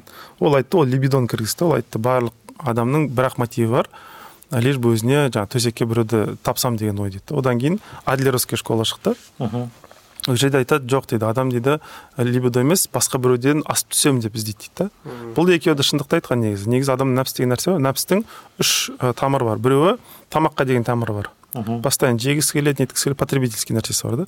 Екіншісі шахват бар. Шынымен де әйел іздейді немесе әйел еркекті іздейді да. Соның үшіншісі нәпстің жақсы көретін нәрсесі біреуді езу арқылы өсу. Өзін көтеру. иә өзін көтеру. Өсу соны нету. И соцсеть осы үшіншісіне нетеді да қатты басады да. То есть біреу біреуді өзімнен слабее біреуді тапсам сол кезде мен өзімді бақытты сезінемін. Я не такой же бейшара как и он деген секілді. Я тоже кто то деген секілді. Бұл нені білдіреді? Бұл адамдар ә, қалай десем екен құдайдан байланыс үзілгеннен кейін енді басында қалай болды? Адамдар құдаймен байланыста болған уақытта өзіне бағаны құдайдан сұрайтын. И құдай құранда хадистерде айтады сен мынандай істесең мынандайсың мынандай баға беріледі мынандай нәрсе істесең мынандай баға беріледі деген секілді. Бірақ одан үзілгеннен кейін адам бәрібір бір баға іздейді ғой өзіне. Мгм. кімнен табу керек? Ол алды да сосын жаратылыс жаратушымен үзілгендіктен байланыс жаратылыстан іздей бастады да бағаны. Көршім мен туралы не ойлайды? Бастығым мен туралы не ойлайды? Әйелім мен туралы не ойлайды? Ата анам мен туралы не ойлайды? Сөйтіп жалғасып кетті. И соцсеть как раз таки осы жерде жақсы дамып кетті. Соцсеттің дамуына ә, қолайлы жағдай жасаған нәрсе адамдардың бір бірінен баға іздеу мұқтаждығы. И соцсеть содан көтеріліп кетті да. Сондықтан соцсетті құрту ол мүмкін емес. Просто адамдарды өзіне деген бағаны басқа біреуден емес жаратушыдан сұрауды үйрету керек та. Саған полностью қандай екеніңді ешбір пенде нете алмайды сипаттай алмайды. Сені түсінсе шынымен де түс- түсінеді тек қана жаратушың ғана осыны түсінсе адам одан кейін соцсетте ол туралы не айтып жатыр не айтпай жатыр ол әсер етпейді. То есть маған главное жаратушымен байланысым нормально қалған нәрселер второстепенно дейді да. Сонда құдаймен байланысы жақсы болған адамның былай айтқанда комплекс неполноценностьімен ауырмайды ол өз өзін Жоқ, полноценный иә болмайды құдаймен адам тояды құдаймен тойғаннан кейін басқа нәрселерге мұқтаждық вообще болмайды. Іздемейді ондай нәрсені. Тәуелсіз болады да. Былайша айтқан уақытта адам көбісі ойлайды құл болу құдайға құл болу это наоборот тәуелсіздіктен айырылу деп ойлайды. Бізде солай көрсетеді мысалы паранжа кисең бүйтсең сөйтсең деген. Хотя наоборот психологически адам тек қана құдайдан ғана зависимый болса тек қана а басқа адамдардан независимый болса ондай адам өте свободный болып кетеді и бір жарым екі ғасыр бұрын пай- пайда болған идеологиялар бар ғой. Неге мысалы жаратушымен үзгісі келді адамдарды? Өйткені жаратушысымен үзілген адам сізге өте оңай бағынады да. Манипулировать иә манипуляция жасау өте оңай болып кетеді. Оған айтасың мына доллар дейсің да мысалы өте құны бар дейсің. Обычно қағаз ғой мысалы. Барлығы соны құны бар деп кетеді да. Хотя ол просто қағаз. Түсіндіре алдым. Или американский мечта дейсіз да мысалы ол күшті нәрсе и барлығы соған жүгіреді да то есть куда вы укажете қайда көрсетсеңіз сол жерге жүгіре береді да ол. Айфон десеңіз айфонға жүгіреді. Каждый раз бір нәрсе придумываете и олар солар жүгіре береді да кішкентай балалар секілді. Или кішкентай балапандар ғой жем шашсаң сол жерге жүгіре береді сол секілді. Өзін дара бір независимый бір ой болмайды ондай адамның.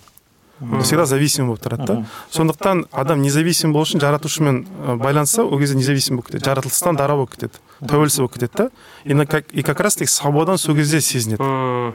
И даже өлімнен де свободный болып кетеді то есть қорықпайды. қорықпайды еш нәрседен қорықпайтын болып кетеді да. И ол бизнес жасаймын десе проект дайын дайындаймын десе ананы істеймін то есть unstoppable дейді ғой американцы то есть тоқтатылмайтын бір адам болып кетеді да.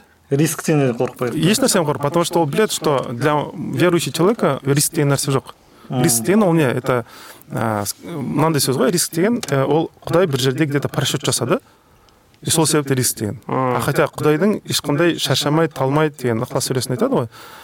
Вот сондай екенін түсінсе алла тағала сондай екен. Ол риск ба это риск вообще оказывается жоқ екенін түсіне бастайды да. И удача да тоже жоқ нәрсе екенін түсіне бастайды да барлық нәрсенің Случайность жоқ. случайность жоқ. Алла тағала барлық кезде на случайность қалдырмаған барлық кезде сені күзетіп тұрады и барлық кезде сені қолпаштап тұрады. Как только ты попросил что нибудь саған сразу көмектеседі. Сразу жаңағы нығметін береді. Ә, не переживай деген сондай ой келеді да адамға. И сондықтан ол бизнес болсын анау болсын мынау болсын любой нәрсе істеп кете алады да. Эйнштейн айтқандай господь бог не играет в кости деген иә сондай нәрсе. А жаңағы ата аналарға не айта аласыз? Қазір көп балдар молодой поколение былай айтқанда тик токта басқа соцсетьтерде көп отырады ол жақсы ма жаман ба қалай дұрыс жолда қолдануға болады или вообще қолданбаған дұрыс па? Ну ата аналарға былай айтайын өзінің баласын тыңдауды үйренсе жақсы болады. Баласын тыңдамағандықтан общий бір язык общения жаңағы болмаған коммуникация болмағандықтан өзі баласына внимание бере алмайды и лучше сотка беріп қояйын дейді. Компенсация сияқты. иә компенсация секілді. И сол кезде бала алады да сол соткамен соткада не көрді сол сотканың баласы болып кетеді да сөздері жаман да. Соткадан тәрбие ала ма? Иә сон- сондай болып кетеді. Ютубтан неден тәрбие алады? И сол себепті одан тыю үшін ата ананың өзі ата ана болуға дайын болу керек.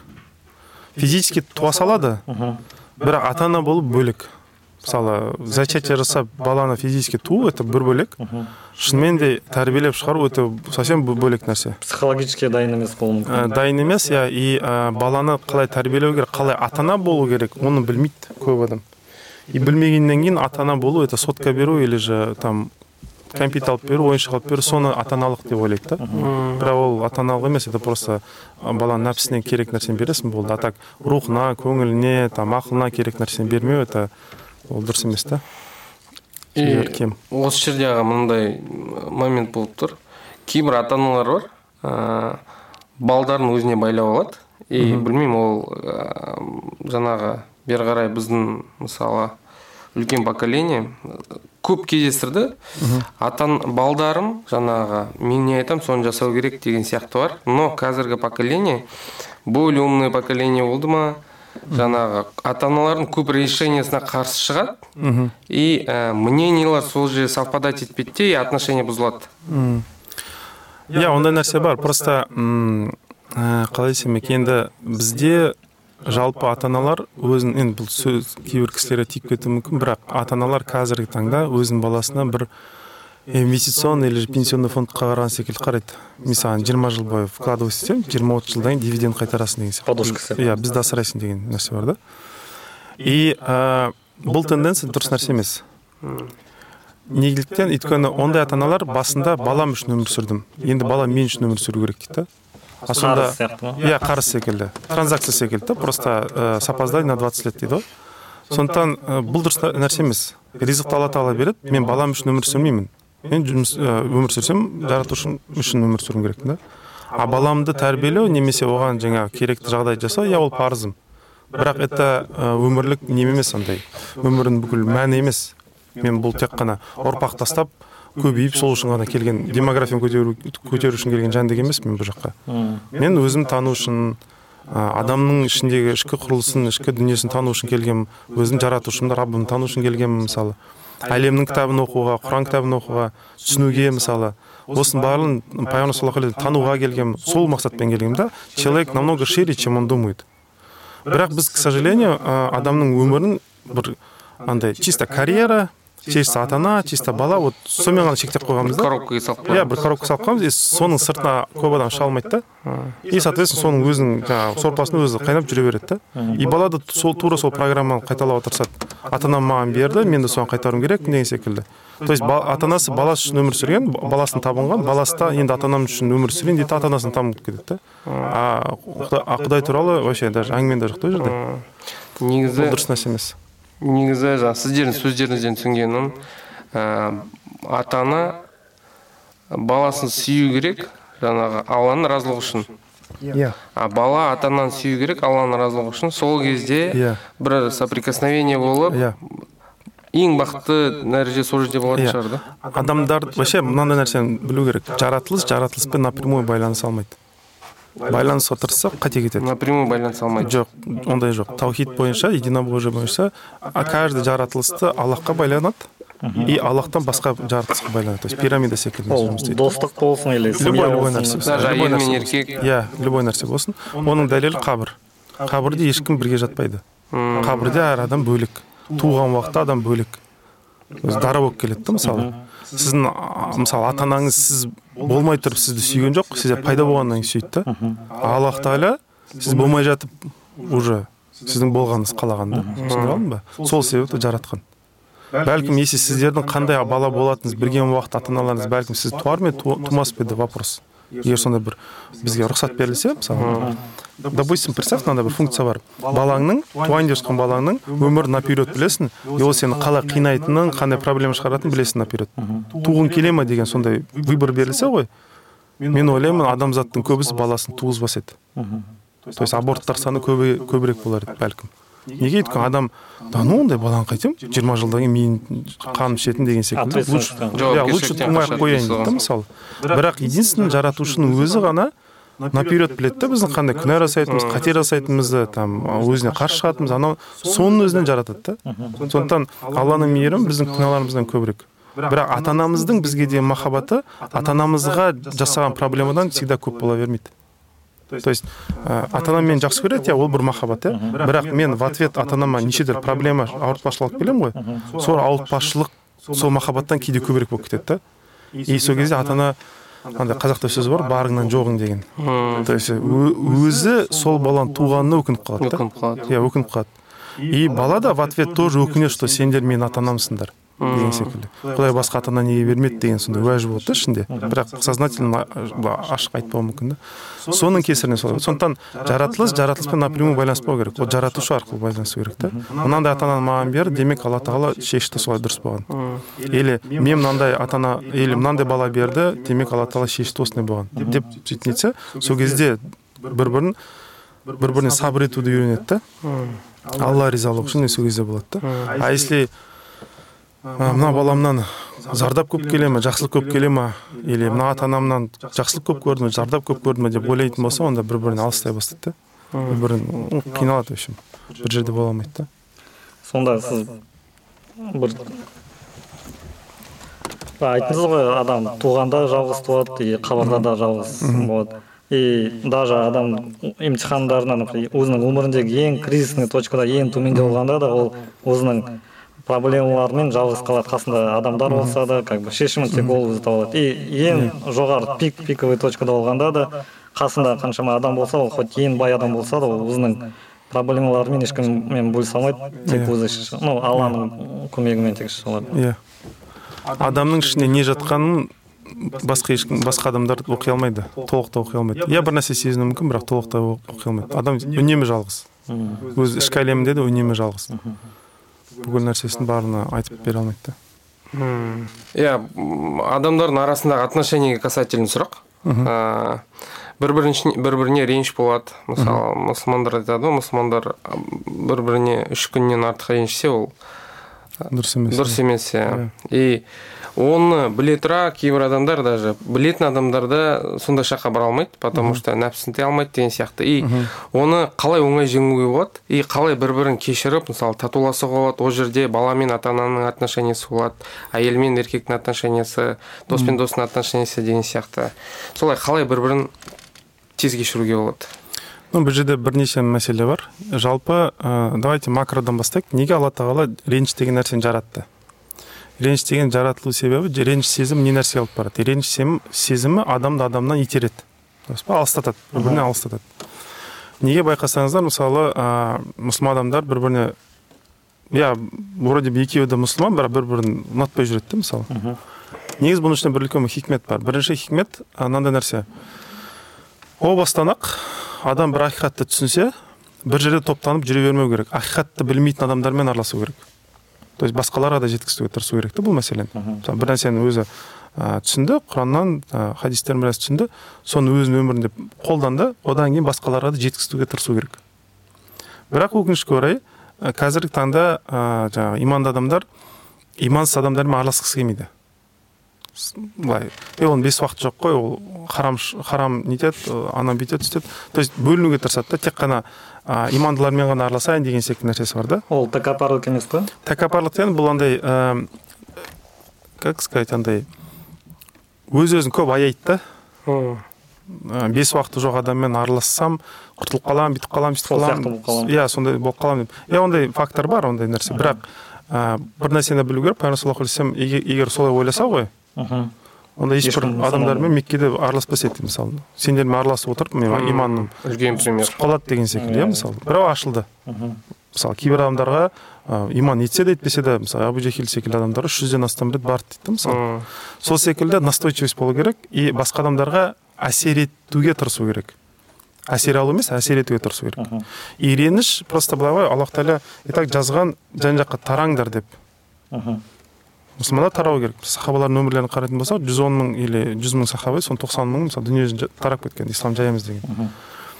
Или алла ризалығы үшін тарау деген бар или бір бірлеріңе ренжіп тарау деген бар. Бірақ тарау жазылған. То есть а, ақиқатты алланы таныған адам дүние жүзіне жар- жайылу керек. Жайылу керек та басқаларға ақиқатты түсіндіру керек. Ол ақиқатты андай не секілді ғой как будто жұмақтың ішіне мен кірсем басқалар кірмесін ол жерде орын жоқ деген секілді тұжырым шығады да. Жоқ өзің де кір басқаларды да шақыруың керексің. То есть адам бөлісу керек та өзінің жұмағымен бөлісуді үйрену керек. Басқалармен бірге жұмаққа кіруді ой- ойластыру керек та сондықтан таралу керек. Бірақ маңдайымызға жазылды ма тарау деген? Иә тараламыз деген жазылған алла тағала қойды. Бірақ қалай тараламыз? Ол бізге қалдырылған нәрсе. Или алла ризалығы үшін добровольно тараламыз. Ақиқатты нету үшін. Или же бір бірімізге ренжіп бет болып тараламыз. Бұл бір мәселе бар. Екіншісі ә, бұл макро енді не жағынан қарайтын болсақ. А енді ә, жалпы өзі реніштің өзінің пайда болатын неге себеп пайда болады? Реніш адам егер басқа пенде туралы үкім беруге ынталанса мынау қате істеді мынау дұрыс берді деп үкім бір пәтуа секілді бір нәрсе шығаратын болса сол кезде реніш пайда болады. Өйткені бір адам біреу туралы айтуы мүмкін. Мынау қате істеді мен бұған ренжимін. Неге? Өйткені бұны алла тағала мына жерде бір қате жаратты. Мен соны өз ойым арқылы мына адамды түзетуге тырысайын дейді. Реніш деген сол. Реніш деген алла тағала жазған тағдырдың ішінде бір қателік іздеу да адам бір адам жаратты алла тағала бір адам жаратты сол адамның ішінде алла тағала мне кажется неправильно жаратты деген ойдан туады. Бракованный сияқты. Иә бракованный секілді сөйтіп қарайды да. И сол себепті басқа адамға реніш на самом деле алла тағалаға деген упрек. То есть аллах тағалаға қарсы. То есть сен мен ата анамды жаратқан уақытта где то ты ошибся и ты неправильно моих родителей создал. А вот мен өз ойыммен хочу тебя поправить деген. Өзін де алладан ақылды деп санайды. Иә сонда ақыл деп санайды да. И реніш деген түп тамырында жатқан нәрсе адам бір нәрсені түсінбейді. Өз ақылымен басқаға не андай баға бердім ғой мысалы да. Мынау дұрыс адам емес или мынау дұрыс адам түсінбейді что өзі баға берген ақылының өзінде дефект бар. Түсіндіре алдым ба? Өзінің ақылы неправильно екенін түсінбейді дұрыс емес ойы иә иә өзінің ойында андай ә, кемел емес өзінің ойында андай шолақ екенін түсінбейді да. И шолақ инструментпен шексіз бір нәрсені өлшеуге тырысады да. И ойлайды мына шексіз че то не подходит мынаған ішіне и подгонять етуге тырысады да. То есть өзінің линейкасы дұрыс емес былайша өлшеу үшін иә критерий дұрыс емес. И сол критериймен ә, дұрыс емес критериймен дұрыс әлемді алла тағала пәк жаратқан әлемді бүйтіп өлшеуге тырысады да. Шектегісі келеді. Иә и линейкам дұрыс емес сызғышым дұрыс емес деп айта алмайды. Өйткені оны жақсы көреді да өзінің өзінің сызғышы ғой эгоизм болғанда. Әлем дұрыс емес дейді да мына әлем менің сызғышыма келмейді екен. Демек әлем қате дейді да. Хотя на самом деле сызғышы қате. Түсіндіре алдым ба? Сондықтан адам түсіну керек ну енді түсіне алсайын әрине. Өзінің басқа біреу туралы қате іздеуге тырысқан ақылының ішінде қате бар да? Өзінде қате бар. Өзінің как будто очкисінің әйнегі сынық и ол қайда қараса да бүкіл жер иә иә сондай нәрсе иә сон- сынық секілді. Өзінің призмасы дұрыс емес та. И оны көп адам түсіне қоймайды и әлем дұрыс емес деп сөйтіп кінәлауға тырысады да. Содан шығатын проблемалар сондықтан реніштің түбінде жатқан ә, тамырында жатқан нәрсе сол. Өзінің призмасы қате екенін түсінбеулікте. А жаңа сіз айтып кеттіңіз то что таралыңдар басқа адамдарға әсер етуге тырысыңдар. Бірақ кеше семинарда айттыңыз басқа адамдарды өзгертуге тырыспаңдар деген сияқты. Ол қалай түсіну керек? біз таралуға как бы шақырылғанбыз бірақ результат алладан. То есть қолымызға келгенше иә жасау керекпіз. иә мен мысалы допустим барып бір жерге біреулерге бір нәрсе түсіндіру бұл менің ісім. А олар қабылдап қабылдамады ма ол алланың ісі? Амал бізден нәтиже иә алладан. иә сондай нәрсе болу керек та. То есть это как рекламасын жасауым керек ма ала ма товарды алмай ма ол өзіне тапсырып. да сөйтіп қалдыру керек та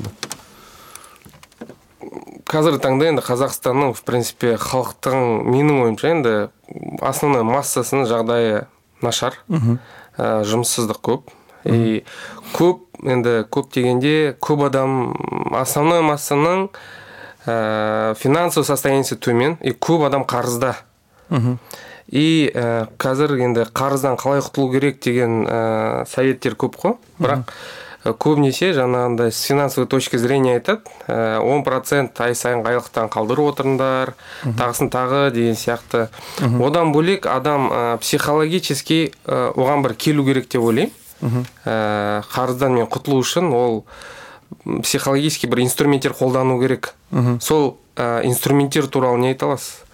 Қалай дайындалу керек бұл жерде ә, мынандай бұл сұрақтан мынандай тұжырым шығуы мүмкін что қазақстанда мысалы ә, үкіметтің кесірінен осындай болып жатыр деген жоқ ода емес мәселе. Негізі ә, мынандай нәрсе айту керек. Егер адам ә, жалпы неге мысалы адам кәсіп мысалы жасайды или жасамайды? Адамда өзі зона комфорта деген нәрсе бар ғой. Ә, бір рахаты болады да сол рахаттан бас тартқысы келмейді. И адамда всегда андай не тұрады дилемма тұрады да енді таңдау керек та. Или мен зона комфортадан шығып біраз қиналамын бірақ зато ақшам көбейеді или зона комфортаның ішінде жата беремін но мына аз ақшаға да как бы сабыр етуім керекпін деген секілді. Көп адам рахатын тастай алмайды. Жүгіргісі келмейді. Диван аналитик деген сол. Диванда жата бергісі келеді да.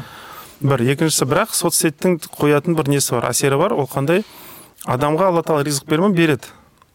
То есть егер алла тағала өзінен неткен болса ризықты беремін деп құранда айтылған. Бірақ біз көбіне ризықты нәпсіміздің ә, қанағатсыздығымен шатастырып аламыз.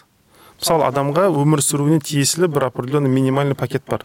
Алла тағала оны беремін дейді. Өлмейсіңдер дейді. Но адам өзі қанағатсыз болғандықтан ол пакетке е я хочу еще больше деген секілді нәрсесі бар да. Андай үй мындай үй деген секілді. Сол себепті адам ойлайды что алла тағала ризықты бермей жатыр деп. Жоқ беріп жатыр. Просто өзіңнің жалмауыздығыңды байқамайсың да. Түсіндіре алдым ба? То есть өзі көп қалайды ма? Иә слишком сверх көп қалайды да. И оны қалай көруге болады? Мысалы қазақта сөз бар ғой кедеймін десең көшіп көр дейді. Сверх ысырап бір нәрселерді алып алады. Керегі жоқ нәрселер үйінде талай нәрсе жатады да. Кезінде вау керек деп алған нәрселер шашылып жатады. Керегі жоқ та? На самом деле керек емес на самом деле керек емес қолданбай жатыр. Иә. И адам постоянно соны ала бергісі келеді. Ала деп иә сондай несі бар да иә, кол- коллек- коллекционирование жасағысы келеді да. Хотя на самом деле шынымен де келген уақытта ол нәрсеге өзі мұқтаж да емес.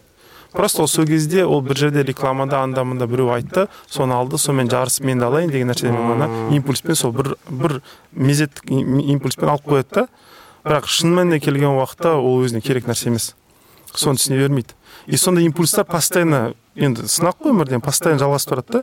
И сол импульстарға жауап жоқ деп айтуды біле алмайды да адам. И содан кейін вообще болмайтын қарыздар кіріп кетеді да. Хотя ол қарыздар кірмей ақ та жүруге болатын еді мысалы. Но он так не хочет он хочет ел қатарлы болайын дейді да. И алады да жаңағы ел айфон алды мен де аламын ел ананы алды мен де аламын и кетеді короче вот. Тоқтамайтын бір не секілді андай бір марафон секілді бір нәрсе да жарыса береді да бір бірімен хотя можно было и без этого. Бір. Екіншісі қазіргі біздің қазақ халқы келешекте болатын мақсаттар мен қазіргі сол импульстар бар қазір шешілетін мақсаттар. Соның ортасында таңдау жасауды үйрене алмаған.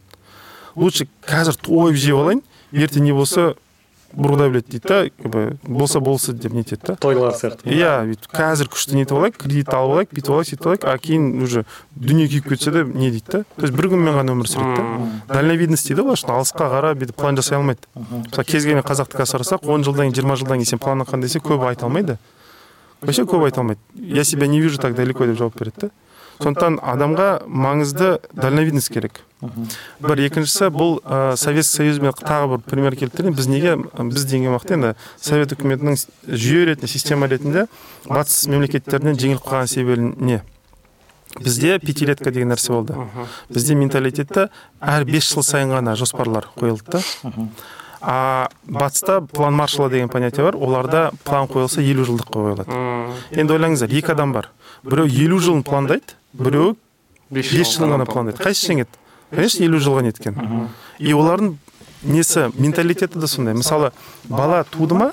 Туғаннан бастап ақша салып қояды неге? Банкке. Неге? Бұл бала өскен уақытта жиырмаға келген уақытта университетке түсемін деген уақытта вот университеттің ақшасы осы дейді да. Бізде қазақтар өйтіп істемейді ғой.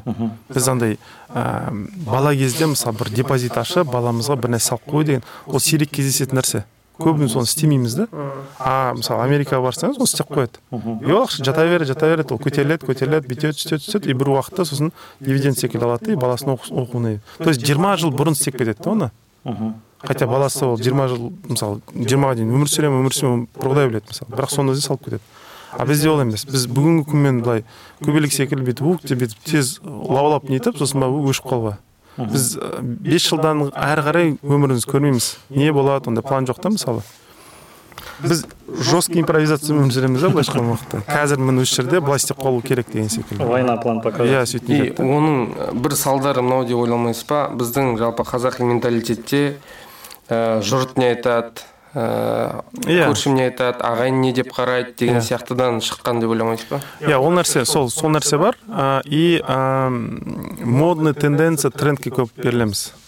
Қазір осы модно сондықтан осыны істейік. Рекламаға жоқ дей алмаймыз ба иә сондай. Э, ол ертең не болады ол шынымен де керек пе? Енді нас это сильно не волнует. Қазір әйтеуір елден қалып қоймасам болады. Елдің ойы бізге қатты маңызды болып кетті. Ал жарайды кредитқа той жасадың алдың. Ол тойды кім есіне алады қазір? Өтті ғой неше түрлі свадьбалар ешкім есіне алмай, алмайды да? А сол свадьбаға алынған кредитті мысалы жылдар бойы төлеу керек та адам. И енді кредит бітпестен бұрын еще ажырасып кеткендер иә ондайда да бар иә. Вообще короче минуске кетеді да. М. түсінікті аға. осындай сұрақ ағай а, ауыр формамен ауыратын адамдарға рак сияқты секілді. Оларға қандай бір кеңес айта аласыз? Қандай установка болу керек? И олардың қасындағы адамдарға ортасына да қандай поддержка көрсете алады? Енді ә, біреуі бар аурулар өзі екі түрлі бар. Біреуі алланың өзі жіберген ауруы ә, оған сабыр ету керек деп айтуға болады. Сабыр ету керек. Неге өйткені ол уже адам қолында болған жоқ ол кенеттен өзі келді. Қалай келді солай сабыр ету керек та мхм. Оның ішінде ә, алла тағаланың адамға салып қойған бір сабағы бар соны түсінуге тырысу керек. Ол түсіну не арқылы жүреді соны қабылдау арқылы жүреді. То есть ана ә, қарсы шығып мә тағдырыма неге олай жазылды анау мынау деп айтатын болса ол сабақ түсінбей қалады. Ол бірінші ойлану керек. Неге басыма келді? И ол ә, ауру маған не үйреткісі келеді? Қабылдау керек. Иә сондай нету керек та? Сол кезде дұрыс болады. А екінші тип аурулар болады. Олар ә, адамның өзі тілеп алған аурулар. Адамда мынандай установка болады егер маған ауру берсең ғана мен ес, сені еске түсіремін деген установка болса ә, құдайға сөйтіп қарайтын болса онда соответственно құдай ес- есінен шықпас үшін не істеу керек? Ол адамға постоянно ауру жіберіп тұру керек та. Или проблема жіберсем басыма сол кезде ғана есіме түсесің жаратушым деп я я аллам десе онда постоянно проблема жіберіп тұру керек та ол адамға. Сондықтан ондайлар айтатын нәрсе ә, ауру келмей жатып құдайды еске түсіруді үйренсеңіздер онда аурудың да керегі болмай қалады да неге өйткені мақсат қандай? Жарат, жаратылыс жаратушысын есіне түсіру түсірту мақсат болып тұр да. Ал үшін ауру ол бір инструмент секілді қолданып тұр да.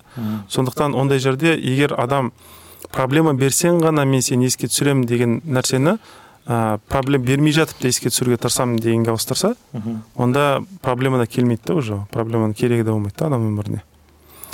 Ә, просто андай ғой как сказать ә, жаңа басында айттық қой страдать ету арқылы ғана күшті болады өмірім деген ойлайтын адамдар. Страданияны өзі сұрайды да андай. Мен қиналайыншы сол кезде саған жақындаймын деп ойлайды да. И вечно сөйтіп тілеп шығады да сондай страданияны да.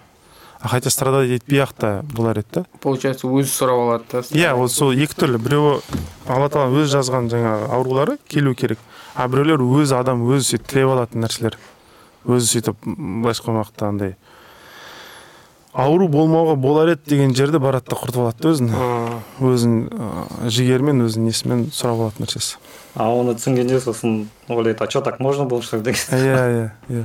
Еще оның бір жаман эффектісі ы, құдай берді осы ауруды деп құдайға сосын да. иә жаба салады сондай дұрыс емес. Бір мынандай жағдай болса мысалы ә, адамның өмірінде қайғының үстіне қайғы келіп жатыр ә, и проблеманың үстіне проблема дейді ғой. И ә, ол неден болуы мүмкін и адам оған қалай реагировать ету керек? Қалай установка қою керек? Ә, м, мынандай нәрсе бар. Ыыы алла тағаланың өзі есімдер екіге бөлінеді ғой жұмсақ есімдер и қатты есімдер болады да. Мысалы жұмсақ есімдер рахман рахим қатты есімдер олар қаһар мумит деген секілді. Енді алла тағала айтады егер маған келсеңдер дейді ә, жұмсақ есіммен келіңдерші дейді да мені танығыларың келсе жұмсақ есіммен таныңдар дейді. Сол үшін бисмиллахи рахман рахим деген. Яғни алла тағала жұмсақ есімдерін екі есім таңдаған да. Ол мысалы айтуға мүмкін еді бисмике кахар мумит деп айтуға да болатын еді. Бірақ рахман рахим деді бұл нені білдіреді? Алла тағала айтады егер мені танығыларың келсе жұмсақ жолмен келіңдерші дейді да қатты жолмен емес. Қатты жолмен де келуге болады бірақ олай істемеңдерші деп бізге сөйтіп айтып тұр да. Құранның жүз он төрт жерінде рахман рахим деп айтып кетеді да енді ә, иә кейбір адамдар болады ә, қатты жолмен де танығысы келеді. Мысалы мумит деген есім бар жан алушы. Сол есім арқылы құдайды танығысы келеді. Ондай адамдар нені таңдайды? Өмірінде ә, қалай айтсам екен? Көп өлім көргеннен кейін ғана тәубесіне келеді. Сондай адамдар болады да. Ә, сондықтан бұл жерде мынандай нәрсені сұрау керек. Аллахым егер сені танитын болсам жұмсақ жолмен таныстыршы деген деп сұрау керек та. Жаратушысынан сол кезде дұрыс болады да. Мм. А кейбір адамдар болады тек қана проблема жіберсең ғана мен сені тыңдаймын дей келсе ондай адамдарға проблемаға келеді да. Сондай нәрсе бар. Сондықтан ә, адам бір жағынан енді дұға жасау керек. Аллахым егер қолым келмейтін күшім жетпейтін бір нәрсемен кездессем маған сабыр сабыр бер. Егер қолым жететін жаңағы істей алатын нәрсе болса ол жерде маған жігер бер. Және осы екеуін бір бірінен ә, бөле алатын даналық бер деп сөйтіп сұраса дұрыс болады да. Мм. Өйткені адамдар өзі істей алатын жерде андай істемей қояды ерініп. А өзі істей алмайтын жерде неге олай болды деп қарсы шығады сосын екеуін бір бірінен айыра алмай қалады да сол жер жаман да. Сондықтан кей жерлер болады істей аламыз кей жерде істей алмаймыз. Істей алмайтын жерде сабыр етуіміз керекпіз. А істей алатын жерде жігерленіп еңбектенуіміз керекпіз да. Вот. Ол жерде де бір кішкентай тәкаппарлықтың ә, мінезінен болатын сияқты да. Аллахым сені тану үшін ә, мысалы ол ауызбен сұрамаса да іштей оны ойлап сұрап Иә. алуы да мүмкін да жаңағы проблеманың үстіне проблеманы. Мысалы сені тану үшін Иә. бір какой то ішіндегі тәкаппарлықпен Иә, қиын жолды таңдап алуы мүмкін да. Адам енді біз қазақ халқы не ғой андай? Өте қонақ жайлы жұмсақ халықпыз. Бірақ одновременно өте қырсық халықпыз ғой. И вот қырсықтығымыз кейде басып кетеді. Именно басымнан он рет ұрсаң сол кезде мен сені естимін деген ойлар болады да адамда. И соответственно ол адамның басына он рет ұру керек та сол кезде құлағы ашылады да. Сондай бір нәрсе да. Сондықтан өйтіп істемеген дұрыс өйтіп ә, бәлен тілеп алмаған ана қазақта сөз бар ғой сау басыңа сақина тілеп алдың дейді ғой. Вот осы нәрсе туралы айтылған. Яғни не обязательно страдать етіп жеткен бір нәрсе не обязательно былай қиналып барып жеткен. Бірақ адам пенде болғаннан кейін қырсық болғаннан кейін соны тілеп алады и сосын барып жүреді. Құдайдан көріп сонда. «Ә, меня наказывает ол жаман анау мынау деген секілді. Соны істемесе болды да. Қорытынды айтсақ осы әңгімемізден адамдардың бүкіл проблемасы екі нәрседен болатын сияқты мен түсінгенше. Бірінші алламен байланысы дұрыс емес болғасын. Екіншісі өзі жайында ойы дұрыс емес болғасын. Солай ма? Иә жаратушы туралы жаман ойлайды және де өзі туралы жаман ойлайды. И в итоге барлық нәрсе туралы жаман ойлайды да адам сол екі нәрсені өзгертсе өмірі де өзгереді деп айтуға болады иә. Егер жаратушы туралы жақсы ойласа ол береді деп мхм. санаса и өзі де мен де қолымнан келеді істеймін деп жігерленсе онда алла жазса көп проблема шешіледі. Тойота сізге үлкен рахмет. Біздің алғашқы ә, тұсаукесер семинарымыздың тұсаукесер подкастымыздың қонағы болып келгеніңізге ә, кеңесіңізбен бөлісіп ойыңызбен бөлісіп барша халыққа тыңдарманға үлкен пайдасы тиеді деп ойлаймын. Ә, осындай себептері бар. Ә, проблемалар адамдар өздеріне керек информацияны алып үлкен бір нәтижелерге жеткізіп бір жақсы жолға түседі деген ә, ойымыз бар. Ә, өзіңіз аға бір қорытынды сөз айтып жіберсеңіз. Ә, жалпы енді айтатын болса өзім атырауға келгеніме қуаныштымын. Ә, жалпы шақырған есенжан болсын азидолла екеуіңізге де ә, дән ризамын. Аллах разы болсын. Шынымен де семинар жақсы өтті. Ә, и жаңа қатысқан кісілерден де естіп жатырмыз деген сияқты. Тағы да келіңіздер дейді деген секілді. Ә, и мына жасаған бастаған ә, кемел подкасттарыңыз енді ә, жалғасын тапсын. Өз- өзімнің сондай бір нем бар тілегім алғысым. Жалпы қазақ халқына өстіп ә, пайдалы ақпаратты таратуға тырысатын сондай ә, жобалар өте шынымен де керек деп ойлаймын. Себебі қазақ халқында жігер бар бірақ ә, әлі ақпарат ә, көп естімеген білмейтін жастар өте көп та.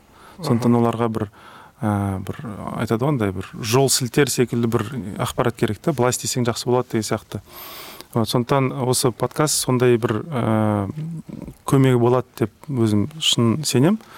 Шақырғандарыңызға көп рахмет. Ә, сұраған сұрақтарыңыз да қызық болды. Өзіме де ә, жалпы ә, көрермендерге жаңа тыңдаушыларымызға ә, пайдалы болады деген үміттемін. Алла жазса келешекте ә, атырауға шақырсаңыздар келіп тұрамыз. Сол рахмет. Сізге рахмет ағай соңғы сұрақ. Сіз кімді айта алатын едіңіз? Үш адамды кімді шақырсақ жақсы болатын еді? Қонақ ретінде. Сіздің ойыңызбен рекомендацияңыз ә, енді қонақ ретінде бұл өздеріңіздің негізгі тематикаға байланысты болады. Бірақ ә, мысалы м, кімді айтуға болады? Мысалы бизнесмендерден допустим руслан берденов шақырсаңыздар жақсы болады. Еврофарманың несі да? Ә, немесе ә, ислами психологтардан мысалы рауан ченгужанов деген кісі бар. Ә, немесе ержан мырзабай секілді кісілер бар. Соларды шақырсаңыздар. Ә, сосын ә, тағы кімді айтуға болады? Төребек деген кісі бар мысалы да? Ол кісі мысалы семинар өткізеді. Мен бір семинарда мен по крайней мере өзім қатыстым. Өзіме біраз ә, нәрсе түйдім да. Вот ә, және де ә, жалпы мысалы не жағында қарастырсаңыздар. Қазақстанда келешекте болуы мүмкін жобаларды ойластырып жүрген ә, нелер болады мысалы андай? Образовательный проекттер болады ә, немесе біреу мысалы мектеп ашайын деп жатыр? Немесе біреу мысалы бір стартаптар бастайын деп жатыр бастама жасап жүрген жастар болады ғой. Сондай кісілерді біраз шақырсаңыздар. Өйткені мынандай нәрсеге сенемін қазақ халқы жастары біраз нәрселер бастағысы келеді бірақ өзі секілді бастай алмай жүрген жастар өте көп та. И соларға бір ә, жол сілтеме ретінде поддержка. поддержка ретінде иә бір ә, қолдау ретінде не болса андай стартап бастап жүрген немесе бизнесті енді енді бастап келе жатқан жастарды келіп шақырсаңыздар ол да бір жақсы да. Өйткені жарайды мысалы үлкен бір бизнесмендер шақырдыңыздар олар бір ақыл айтар бірақ уже ол кісілерге былай қарайсың да ол уже кезінде ашып кеткен и уже кезінде өтіп кеткен кісі да а өзім секілді қиналып жүрген енді енді бизнесті кеше ғана бастап жүрген жас бір кісі сөйлесе уже как то этот ондай оңайырақ болады да қабылдау. Неге? өйткені ма? актуальный болады да. Ол да енді бастап жатыр мен де бастап жатырмын. И қызық та сондай нәрсені естіп көрген. Өзім секілді жас өзінің қорқыныштарын қалай жеңді қалай бастап жатыр? Ыыы қоршаған ортасы сопротивление дейді қарсы шыққаны мысалы е қолынан дым келмейді дегеніне мысалы қалай реакция беріп жатыр сондай нәрсені естісе жақсы болады да Мхм. солай деп ойлаймын. Сондықтан стартап бастап келе жатқан бір жоба енді енді бастап келе жатқан адамдарды шақырсаңыздар оларға да ыыы пайда болады деп ойлаймын. Өйткені олар да енді бастап жатыр өзінің жобаларын. И өзінің жобасы туралы да бір айтқысы келетін несі болу керек деп ойлаймын. Көрсеткісі келеді танытқысы келеді деген сияқты. сондықтан сондай кісілерді шақырсаңыздар деп сонда ойлаймын. Сол рахмет сізге. Алла разы болсын. Қадірменді тыңдармандар тыңдағандарыңызға үлкен рахмет. Ә, жаңа табиғат айтқандай қазір енді көп қазақтар үлкен бір проекттер жасағылар келіп жүр социально пайдалы проекттер жасағылар келіп жүр. Ондар ойларыңыз болса кемел точка ко инстаграм парақшасына тіркеліп ә, комментарий жазып ойларыңызбен бөлісіп отырсаңыздар ә, дән риза боламыз. Ә, үлкен проекттерді бірге жасауды жазсын табиғат аға алла разы болсын рахмет үлкен Алла рахмет.